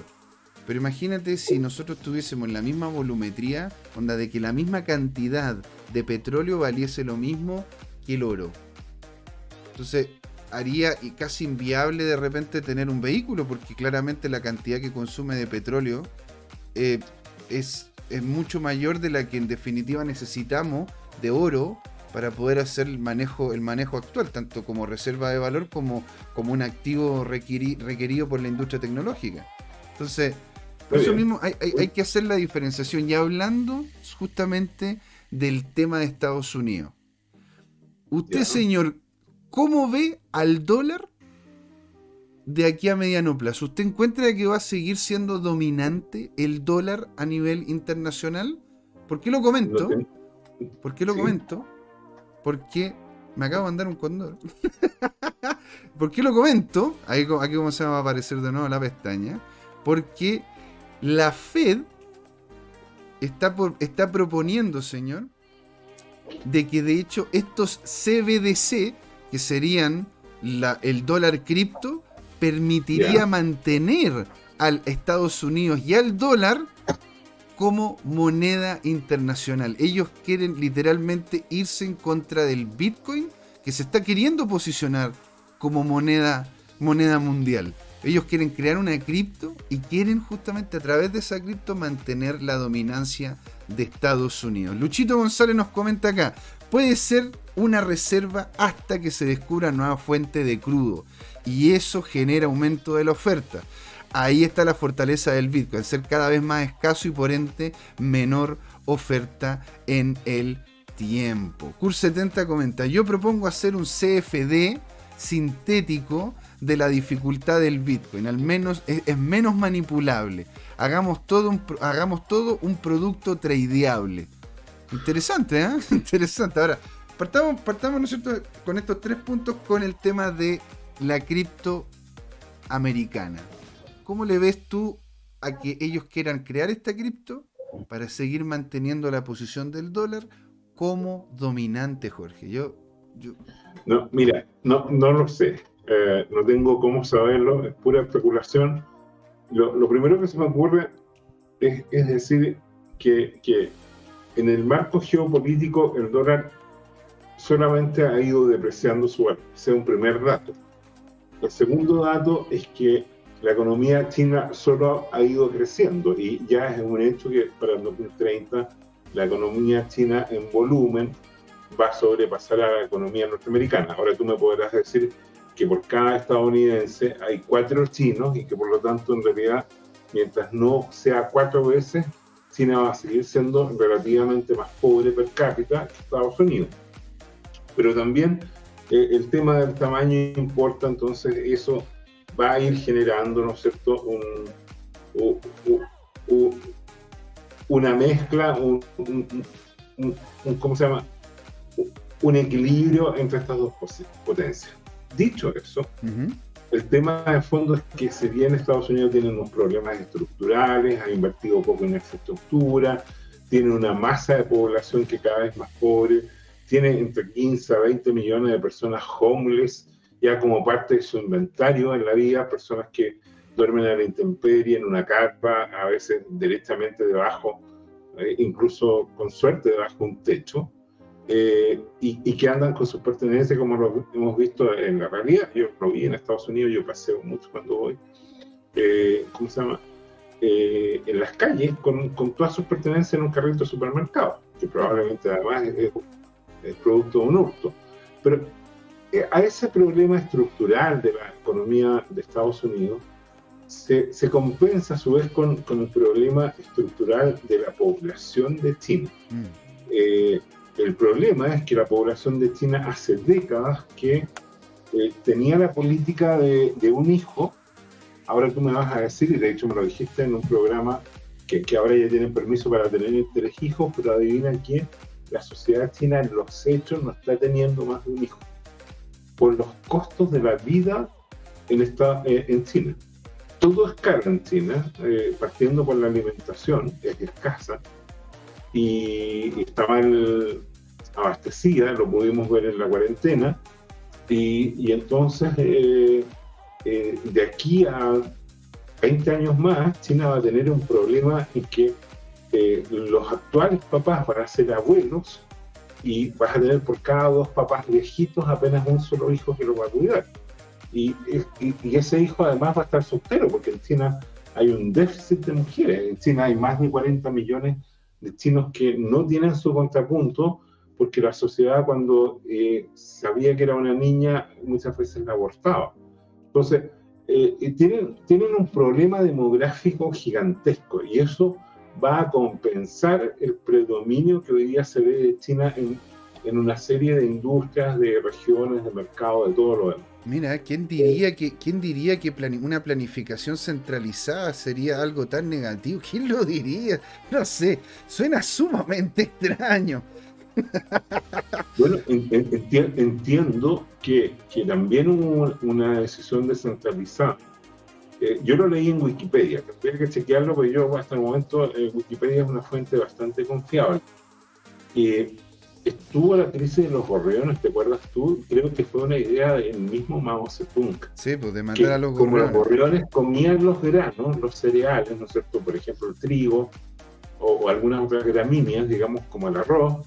Entonces, eh, no se encontró nada, una idea nada mejor que eh, exterminar a los gorriones y, premiar, por lo tanto, a, los tipos que trajeran más, más gorriones y todo y adivina qué provocó eso. Lo que pasa provocó un equilibrio ecológico porque los gorriones controlaban, es cierto que comían grano, pero también controlaban a los insectos. Proliferaron los insectos y los insectos le hicieron más daño a las cosechas que los mismos gorriones. Y hubo una hambruna que algunos adjudican que generó millones o decenas de millones de muertos. ¿ya? Y eso está documentado en Wikipedia. Naturalmente que, que como hay un control de la información de una nación con partido único como es China, eh, esto no, no, no, recibe mucha publicidad, ni, ni, tampoco se hacen muchas películas sobre el tema, digamos. pero, pero, pero, parece haber evidencia, digamos, de que esto efectivamente ocurrió. Y, bueno, volviendo a la pregunta esencial entonces, ¿qué moneda predominar? No lo sé. Eh, y, y, están estas dos hipótesis y hay que ver toda esta correlación, cómo se da esta dinámica, porque al final esto es un mundo, hay 200 naciones y al final no es un juego de uno o dos, sino que la realidad hace rato que es multipolar y se está jugando como por redes o por equipos alineados. Es cosa de ver lo que está pasando en Ucrania versus Rusia, digamos, o ahora se prevé de repente Turquía versus eh, Grecia, pero yo sospecho, o sea, es evidente que el tema de Turquía contra Grecia es el típico truco que cuando tú tienes problemas domésticos, usas un enemigo externo que puede ser real o ficticio, lo inventas y con eso desvías la atención de, los problemas internos. Sí, porque Erdogan, Erdogan la verdad que está bastante complicado. estuvimos hablando hace un tiempo atrás también sobre cuánto había caído la lira Y aparte los problemas... ¿Quieres mostrar el gráfico de cuánto cayó la lira para que comprobemos que es un 75% en el último año? Esa es, la, esa es la sensación que tengo. No, perdón, la lira no cayó. Es la inflación anual que va en 75%. Ahora, la inflación indudablemente que eh, es como una erosión también del poder adquisitivo de la moneda, pero, pero no es una relación uno a uno, digamos, sino que hay una cierta elasticidad ahí.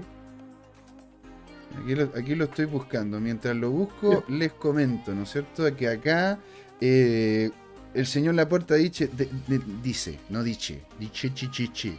Dice, de hecho, los, los homeless y los drogadictos infuncionales Claro, porque eso, eso es interesante, porque dentro de las estadísticas están los drogadictos que son funcionales y los que no. Los que no son funcionales son los que están completamente embebidos en el, en, el ¿cómo puedo decir? Embebidos en, el en la droga, ¿cómo no? Embebidos en el, en el vicio y no logran, ¿no es cierto?, salir adelante, trabajar ni nada por el estilo. Esos han ha ido en aumento muy fuerte los últimos tres años. Y yo le comenté que sí, de hecho, uno de los lugares donde hay un aumento han sido justamente los estados que son, que, son demócratas, en donde hay un aumento muy, muy grande de homeless, de gente que tiene problemas para poder encontrar vivienda, gente que no, no gana lo suficiente, los metros cuadrados en esos lugares son muy, muy caros, ¿sí? Y bueno, y, y, comenta también, Kurt, dice, sería un producto que sube más de lo que baja por lejos. Vi un documental sobre que se ha disparado los sin techo en el estado de California. Mira lo que justamente estaba comentando. El sueño americano ya no es tal, ya es una quimera. Turquía, comenta, comenta el señor Laporta, y Grecia tienen problemas con límites marinos. Hay recursos naturales valiosos justo en esa zona no delimitada, además de ataques mutuos en barcos de pesca. Turquía ha aumentado su poder militar enormemente hace años y dudo que sea solo por problemas internos para distraer a las masas. Mm. Oye, pero según en Google estamos todos equivocados, porque dice, si tú le preguntas a Google cuántos eh, homeless hay en Estados Unidos al año 2020, dice que hay 580 mil personas. Eso, eso no tiene correlación con lo que yo pensaba que eran como 15 millones. Estoy, tratando de explicarme por qué, está, por qué estaba tan desviado. Porque, o sea, medio millón de personas que duermen en la calle, obvio que es una tragedia. Pero si lo comparas con los 330 millones estadounidenses que hay, el porcentaje es bajo. O sea, en una vez el porcentaje acá en Chile, que tenemos todas estas carpas eh, eh, en la Alameda y, y, para qué decir Arica, Iquique, Antofagasta, eh, a, lo mejor tenemos en Chile un porcentaje mayor de, de personas en hogar.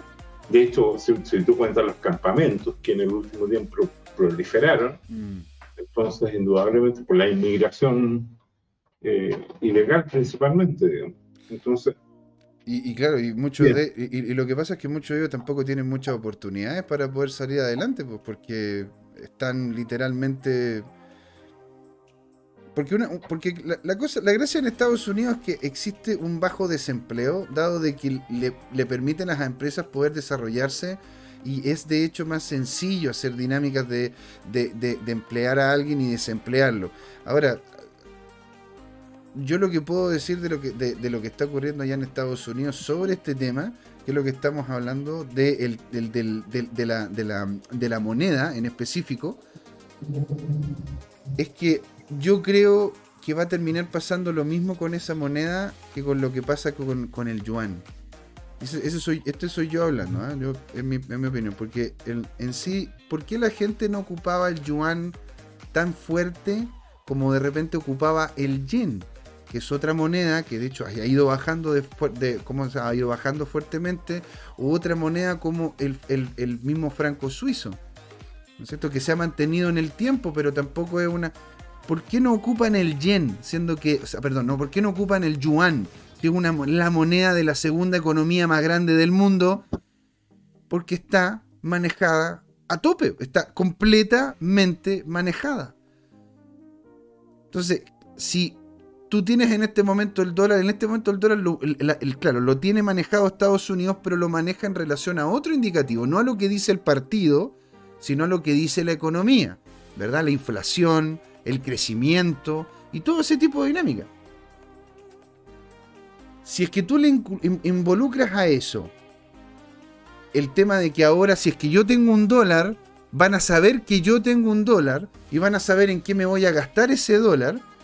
Yo no sé hasta qué punto realmente la gente esté dispuesta a entregar esa información, pero saber exactamente qué es lo que ocurre. Y tampoco sé si es que la gente sabe lo que implica eso. El tema de, el nivel de seguimiento que se tiene ahora. Claro, hay, aquí hay gente que me puede decir, sí, pero es que bueno, no te están siguiendo ahora a todos lados con el celular porque simplemente con Google Estados Unidos sabe dónde estás en todo momento y está bien, pero no necesariamente sabe dónde está mi capital.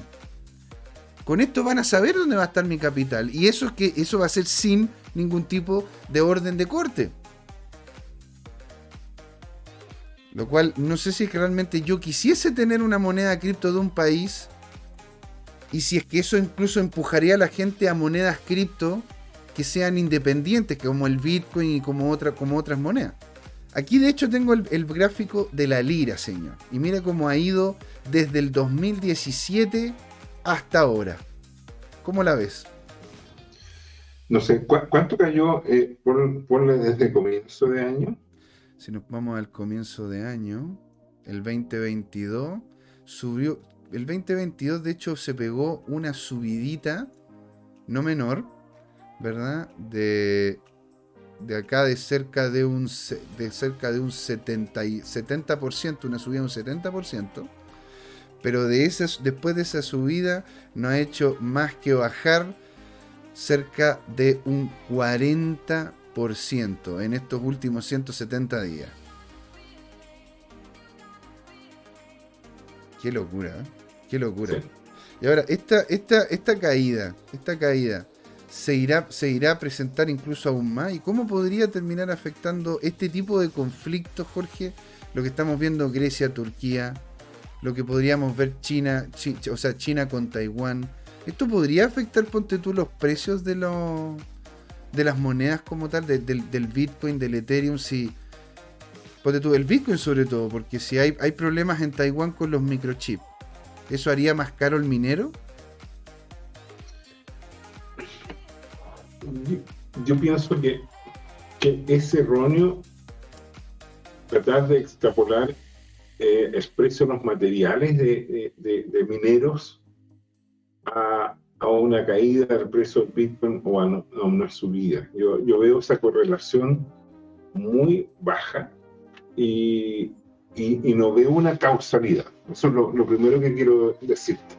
¿Por qué? Porque yo, pienso que eh, la, la, dinámica Ahora, hablamos de que, de que, ¿cómo se llama? De que la... hablamos de que la minería o el hash rate era como un precursor del precio, ¿ya? Pero, pero yo sospecho que, eh, los incentivos económicos eh, compensan toda esta eh, supuesta dificultad logística o de producción o de escasez de, el tema. Y si ya las tierras raras están muy, están muy escasas, bueno, se, irán a las tierras no raras. Y, en vez de tener, no sé, en vez de tener un conector de wolframio o, o, qué sé yo, eh, de, bueno, bueno, se le pondrá un, conector de plata o de oro que, puede ser más caro, eh, pero, pero bueno, eh, se, bueno, y, de hecho, ¿cómo se llama? Ya están empezando a ver posibilidades. Lo que pasa con el litio, que están viendo posibilidades con átomos de sodio, ¿no es cierto? Pero el problema del átomo de sodio es que. ¿Ah? Muy buen ejemplo. Me, parece, me, parece muy claro. Si, si la minería del litio va a estar complicada y el precio va a ser prohibitivo, lo que va a ocurrir es que van a buscar un sustituto que sea competitivo en, lo global. Un, caso, un caso más nacional, Jorge, el salitre. ¿Mm?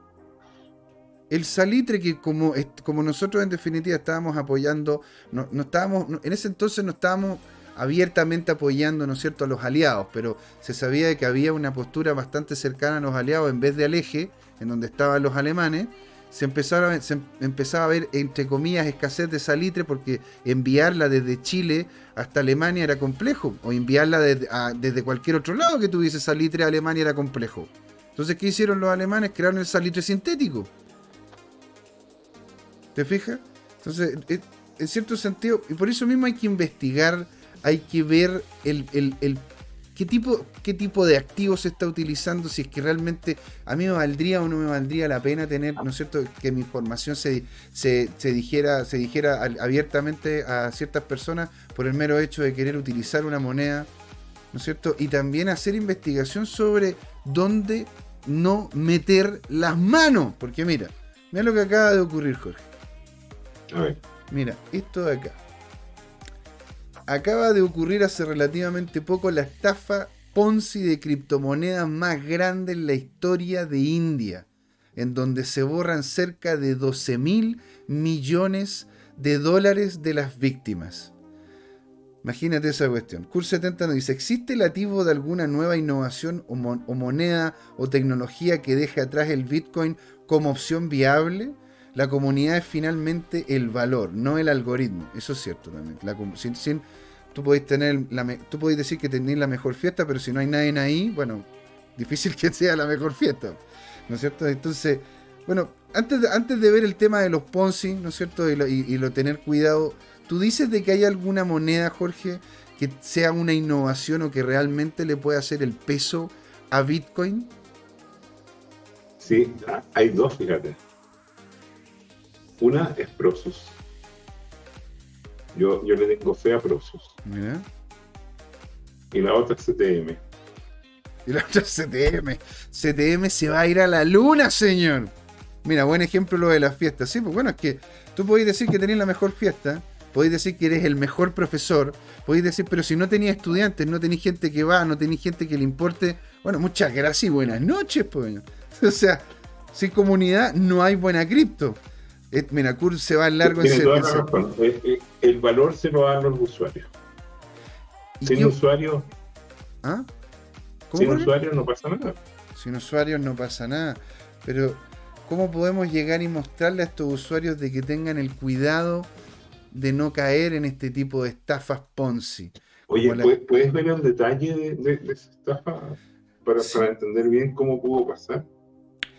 Sí, claro. Eh, a medida de la industria, a la industria que la industria de las criptomonedas crece, las personas, los grupos maliciosos buscan claramente más oportunidades. Específicamente en lo laboral, los esquemas piramidales, la empresa llamada Gain Bitcoin,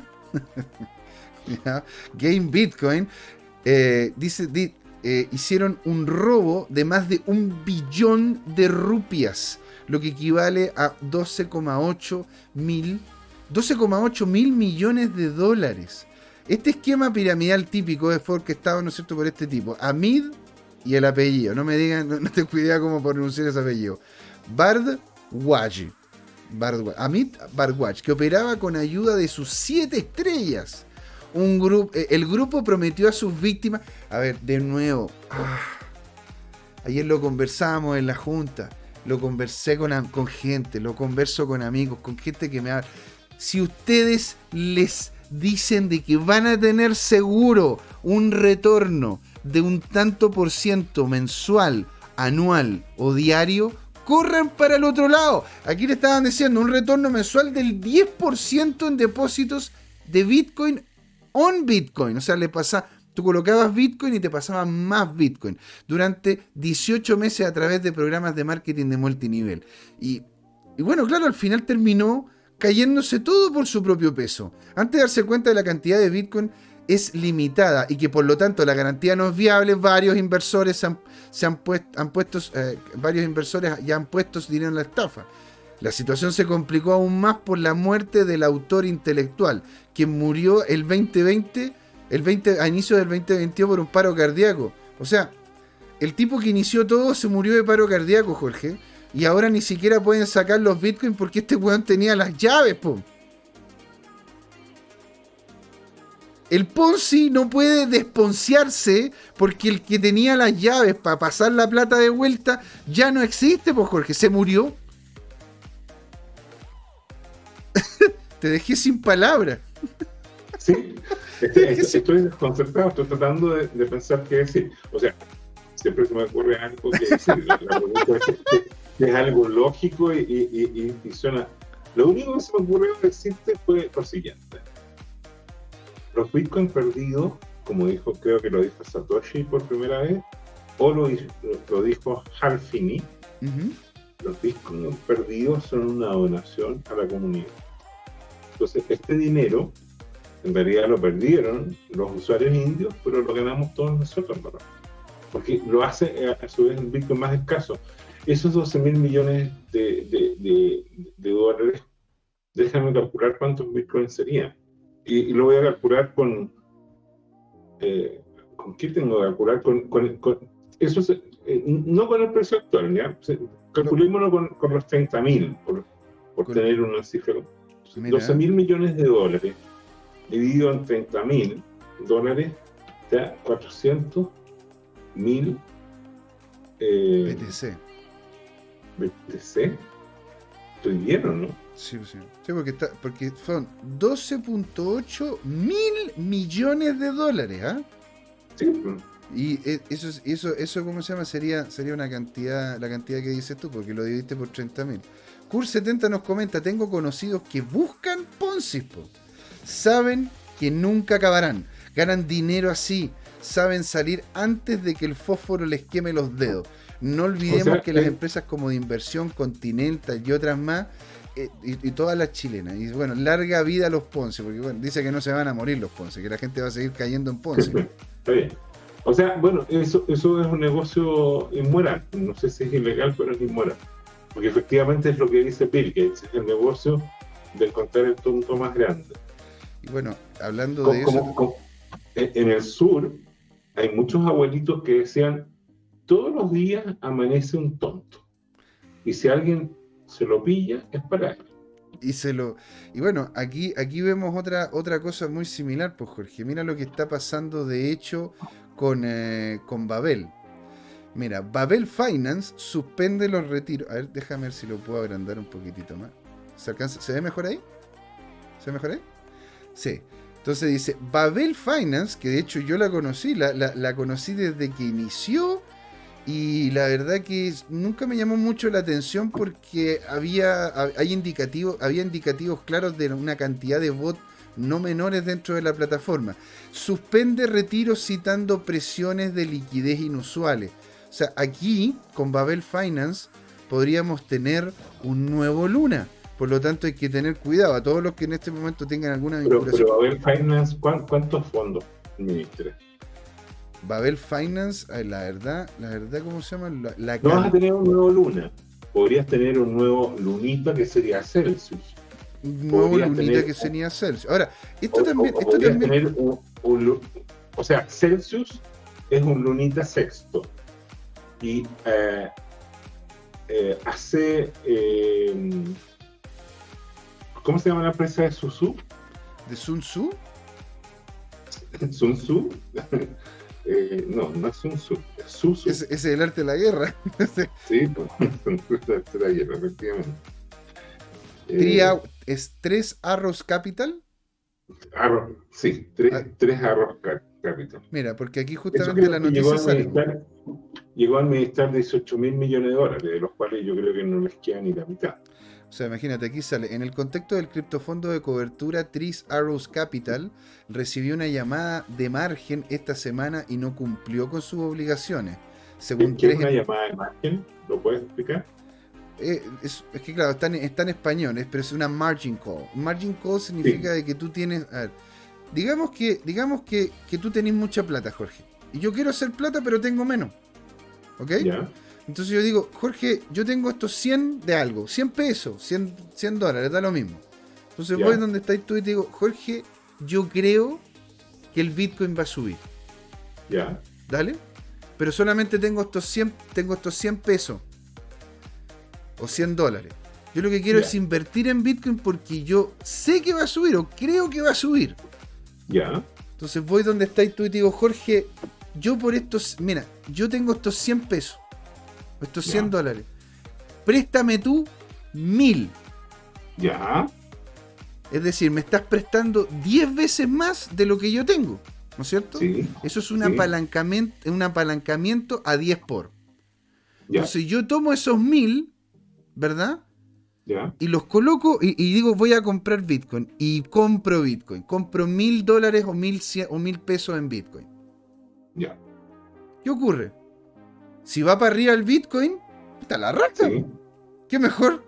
Si va para arriba el Bitcoin, ¿no es cierto? Yo compré mil de eso y ahora lo que yo compré mil, imagínate que ahora valga dos mil. Entonces yo lo vendo, te paso los mil a ti que, que me, que, ¿cómo se llama? Que me prestaste y yo me quedo con el resto. Estamos contentos, ¿verdad? Sí. Pero ¿qué pasa si es que el Bitcoin empieza a bajar, Jorge? Porque yo en mi bolsillo, en mi bolsillo yo tengo 100 dólares nomás, que son míos.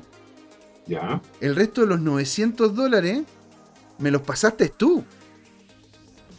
Entonces, yo no puedo simplemente gastarme lo, que tú me pasaste. Por lo tanto, termino jugando a la pérdida con mi plata. Hasta donde yo pueda aguantar. Que serían solo 100 dólares. Entonces, si es que el Bitcoin empieza a bajar, me empieza primero a quitar mi plata. La plata que yo, yo coloqué, que tú me justamente multiplicaste por 10. Entonces, si empieza a bajar y, esos mil dólares en Bitcoin ahora valen, valen 950, significa de que solamente perdí un porcentaje pequeño en esos mil, pero perdí la mitad de la plata real que tengo yo, que son esos 100. Entonces, si yo pierdo otros 50 dólares en la baja de lo que yo compré en BTC, me terminaría gastando toda mi plata. Y ahí empezaría a utilizar la plata tuya. Pero ¿qué ocurre si es que tú eres el dueño de la plataforma? Y tenemos un contrato en donde yo te voy a tener que pagar a ti de aquí a 30 días. ¿Qué pasa si es que el Bitcoin sigue bajo? ¿Qué pasa si es que el Bitcoin llega a los 500 dólares? Yo solamente tengo 100 dólares en el bolsillo. Yo, te digo, ¿sabes qué, cabrito? Hasta aquí nomás llegamos. Hasta aquí nomás llegamos, pues, bueno, porque, porque ahí yo no sé si me vaya a pagar de vuelta. Porque tú, nosotros teníamos el contrato, ¿verdad? Que yo te iba a pagar a fin de mes. Entonces, ¿qué terminó ocurriendo? Tu margen, esos 100 dólares que yo tenía en el bolsillo, que eran realmente míos, se fueron. Ese era mi margen era donde yo podía llegar a perder si mi posición no era la correcta. Yo te entendí. Y me saca, pues, me, tú me decís, a ver, a ver, a ver, a ver. Yo te presté mil, pero vos tenías en el bolsillo 100, pues, Yo no sé si me voy a poder pagar. Entonces, si es que tú no me. Si que, aquí en el contrato dice que si tú perdiste esos 100 que eran que lo que tenía en el bolsillo, el resto que pierdas de mi plata me la tenéis que pagar. O si no, yo te saco del juego nomás, po y termina, si te, se terminan mis 100 dólares porque el Bitcoin de esos 1000 mil dólares que compré baja hasta 900 dólares, tú me decís, ¿sabéis qué, amigo? Y te cerramos la cuenta. Sí, y ahí ocurre, es re interesante porque eso explica la dinámica de lo que hemos estado viviendo en los últimos meses. Que es lo siguiente: tú compraste Bitcoin con plata prestada, eh, bajó y por lo tanto el exchange te va a liquidar o el fondo que tiene ese, colateral, digamos. Entonces te liquidan, vende, el fondo vende al precio que sea, no le importa que tú hayas perdido tu, plata, sino que él vende lo más rápido posible para precaverse de, caídas posteriores y mayores. Y juegan al, a quién es el primero que, liquida. Porque esto produce a su vez un, si, toda la, cadena, todo el sistema está igual de apalancado, entonces se genera un conjunto de liquidaciones y el que llega primero agarra los mejores precios y los que van liquidando más tarde van eh, obviamente liquidando a precios decrecientes, porque la demanda de, del bien tiene una cantidad limitada. Entonces, eh, a ciertos precios, ¿no es cierto? Se van llenando los cupos, las órdenes de los compradores, como hemos visto en estos gráficos de Ernst, ¿te acuerdas tú? Y entonces esto genera lo que se llama la cascada de liquidaciones y provoca un derrumbe del precio. Eso es lo que explica en gran medida lo que pasó cuando caímos del precio de 30.000 a 20.000, como dice este señor Peña, ¡fu! ¿Ah? ¿Viste el video ese? De repente, en la microsecond, ¡fu! ¿Ah? Tal cuerpo, tal cuerpo. Entonces, entonces, no, pero, pero tiene, tiene, tienes toda la razón. Las caídas son rápidas porque, claro, no hay nada que las sustente. Yo prefiero mucho más, y esto es una de las cosas que me dijo una vez un mentor. Me dijo, yo prefiero mucho más un activo que crece 2% al año que un activo que crece un 35 a inicio de año y después no lo veo, no, no, no, después como se llama, no lo no, sabéis más de él. Porque se fue a pique. Es una cosa, pero además otra cosa que hay que entender en esta dinámica. Cuando un activo crece de manera parabólica, lo que hace es que en realidad hay una corrida alcista donde entra mucha gente por la oportunidad, porque le pasaron el dato, oye, hay unos quesitos que te cuestan 100 pesos y que lo podéis vender a mil. Oh, no, no me va a meter porque me huele mal.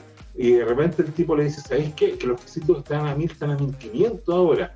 Y ahí el tipo se piensa y dice, mm. entonces voy a, comprar a 1500 para alcanzar a vender antes de 3000. Y en 2500 lo liquidan y queda pagando y cooperó. ¿Te fijas? esa es la dinámica que hace que el precio que sube parabólico generalmente se desploma parabólico también.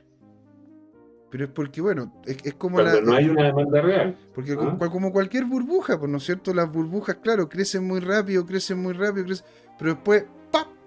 Y no hay nada debajo, entonces todo se termina cayendo. ¿Te das cuenta? Jorge, estamos llegando al límite de las 8 de la noche, pero yo quería, ¿no es cierto?, comentar una última noticia y quiero que sea... Usted es el dueño del programa, no, esto, esto es de todos. Esto es de todos, señor.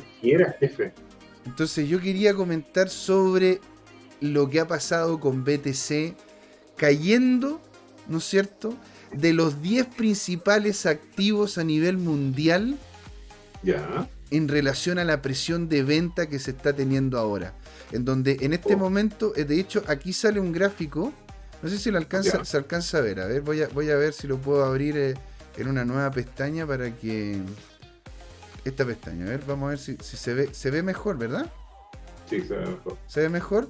El Bitcoin ya no está dentro de el, top 10 de justamente los activos más con, mayor ganancia, con mayor proyección dentro de los que serían interesantes para poder invertir. En este momento, top 1, el oro. Y de ahí vienen empresas, vienen empresas como, bueno, la Saudí Aramco, que es la empresa más cara del, mundo universal, del universo, ¿no es cierto? Porque bueno, es, es como, es, literalmente la productora de, petróleo más grande del mundo y tiene, lo, y tiene las fuentes de petróleo más grandes, seguida por Apple, Microsoft, Alphabet, y de ahí viene la plata. Entonces, Jorge, en este momento tenemos a Bitcoin por debajo de Visa en lo que es, en lo que es market cap. Qué vergüenza.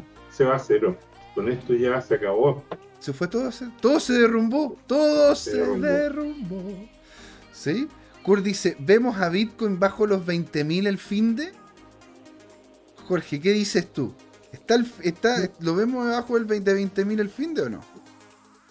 sí, de todas maneras. Yo, yo creo que el, el capo de cripto es seco para, para medir dos cosas. Por un lado, es lógico y eh, me refiero a que la actividad del fin de semana ya tenemos hace rato detectado el patrón que hoy día eh, en la noche empieza a caer, el sábado la gente anda nota, todo el cuento y recién repunta como el, domingo en la mañana, el domingo en mediodía, ¿ah? por, una, yo diría por, por una, la naturaleza del trabajo, del ciclo de trabajo en el mundo occidental. Eh, eh, y por lo tanto yo tiendo a creer que le va a apuntar el capo de cripto. El capo de cripto debe tener un modelo más sofisticado, parece que es un ex banquero, un ex trader que tiene una capacidad como para sintetizar espectacular. Así yo, yo le creo y, sospecho que supone. Esto no es un consejo financiero, no es una sugerencia de inversión, eh, es, es, simplemente lo, lo, estoy reproduciendo lo que dice el capo de cripto, que es un analista contra ese analista te puedo citar cinco que, que, son de FOMO que lo contradicen. Entonces, eh, y, alguien mejor informado puede encontrar que hay 10 eh, eh, bajistas equivalentes al, capo de cripto y que solo hay 5 alcistas y por lo tanto la, apuesta estaría 2 a 1 a favor de los bajistas. ¿no? lo sé, ya son, son sensaciones. Ahora, ¿qué es lo que pasa? Que yo, yo ahorro, entonces yo no opero eh, frecuentemente eh, eh, y no ando comprando ni vendiendo, ni por lo menos no estos activos. y, por lo tanto ahí tú, tú eres el hombre más experto. ¿Tú, tú crees que, este fin de semana va a haber un derrumbe de precio y hasta cuánto? Y lo, y lo, otro, y lo otro es que lo que sí está latente. Yo creo que, sí, yo creo que va a, llegar, va a llegar como a los 19.500. Eso, esto, esto no es ningún tipo de asesoría financiera. O sea, a ver, aquí cada uno tome su propia postura. Lo que yo veo, creo yo, humildemente, es que de hecho va a bajar. Yo creo que va a bajar y va a topar, va a tocar Pero ¿hasta dónde va a bajar? ¿Y, cuándo? Porque, o sea, eh, genérico, general, ¿no? Genérico. Sí, sí, claro. Dentro del fin de semana, hasta los 19.700, 19.300, entre 19.700 y 19.300, y de ahí podría volver a subir al inicio de la semana alrededor de los 21. Yo creo que se va a terminar moviendo la próxima semana entre los 20 y los pero, 21. Pero lo más importante que todo el mundo está esperando la, es la capitulación. ¿Qué, qué, qué es eso? ¿Y cuándo podría ocurrir? Eh, yo sospecho que lo que podría ocurrir es que en una de esas se, se vayan liquidado algunos de los expertos que, perdón, de, de, de, los proyectos que tú citaste, como por ejemplo 3AC Capital eh, y, y, Celsius y eventualmente alguna otra que están ahí proyectos a medio morir saltando. Si el precio cae, va a llegar un momento en que se van a gatillar, como tú decías, los margin call, los colaterales, se van a ejecutar y eso va a desplomar más el precio. Eso sería la capitulación y algunos prevén que, en las próximas semanas, en los próximos meses, esa capitulación se va a producir al borde de los 15 mil dólares. Alguna gente es más bajista y se acuerda que hay un gap por llenar, creo que en los 9 mil dólares y, puede perforar los 15.000 e ir a buscar e, ese tema. Ahora, dicho eso, yo lo que me tiene sorprendido es la fortaleza del Bitcoin en este momento, porque indudablemente que hay una presión bajista, el Nasdaq cayó ayer como 3%, eh, eh, 3, eh, más de 3,5%, y el Bitcoin resistió bastante sobre 20.000. Llegó a estar a 21.500, pero, pero después cayó a 20.500 también. Entonces, 20.200 eh, creo que fue el mínimo que marcó, pero no se ha desplomado de los 20.000 de nuevo. Y ahí aparece como este tema, esta especie de inercia, ¿no es cierto? Que los 19.700 que actuó fue el techo anterior y está actuando como soporte. Eh, eh, es interesante la, dinámica. Ahora, quién sabe, no tengo idea.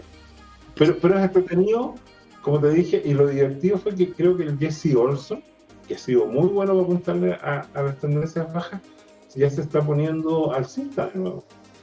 Bueno, tendríamos que ver. ¿eh? Bueno, chicos, la verdad que les agradezco a todos, ¿no es cierto?, por haber estado acá en este programa. Fue muy entretenido conversar con ustedes, interactuar, responder sus preguntas y, por último, ¿no es cierto?, comentar que el señor Laporte dice, ¿es de todos? O sea, ¿es nuestro programa?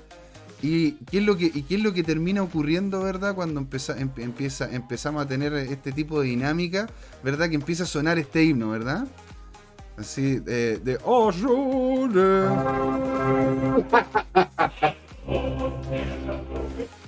Entonces, señores, los que somos de esta comunidad de CryptoTime, compañeros, todos, ¿sí? Les quiero decir, esto es de todos. Queremos escucharlo. Queremos que estén, presentes en el chat. Así que eso les puedo decir, señores Y cómo se y bueno, se va a venir el cripto huevo, ¿ah? Así que, don Jorge, compañero Jorge, esto, señor, fue Crypto Time. ¿Por qué? Porque fue hora de hablar de cripto.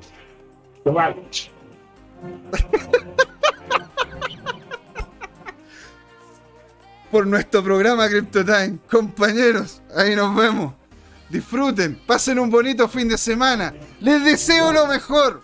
Señor Laporta, Cur 70, a Mariano Silva, que nos estuvo comentando también, que lo queremos escuchar más, Luchito González, a Cur 70, ¿verdad? A Harvested Soul, al mismo, al mismo Jerkovich, a todos. Así que este programa. Gracias, un gran fin de semana, señores. Ahí nos vemos. Esto fue Crypto Time. Por hablar de criptos. ¡Chao! ¡Chao!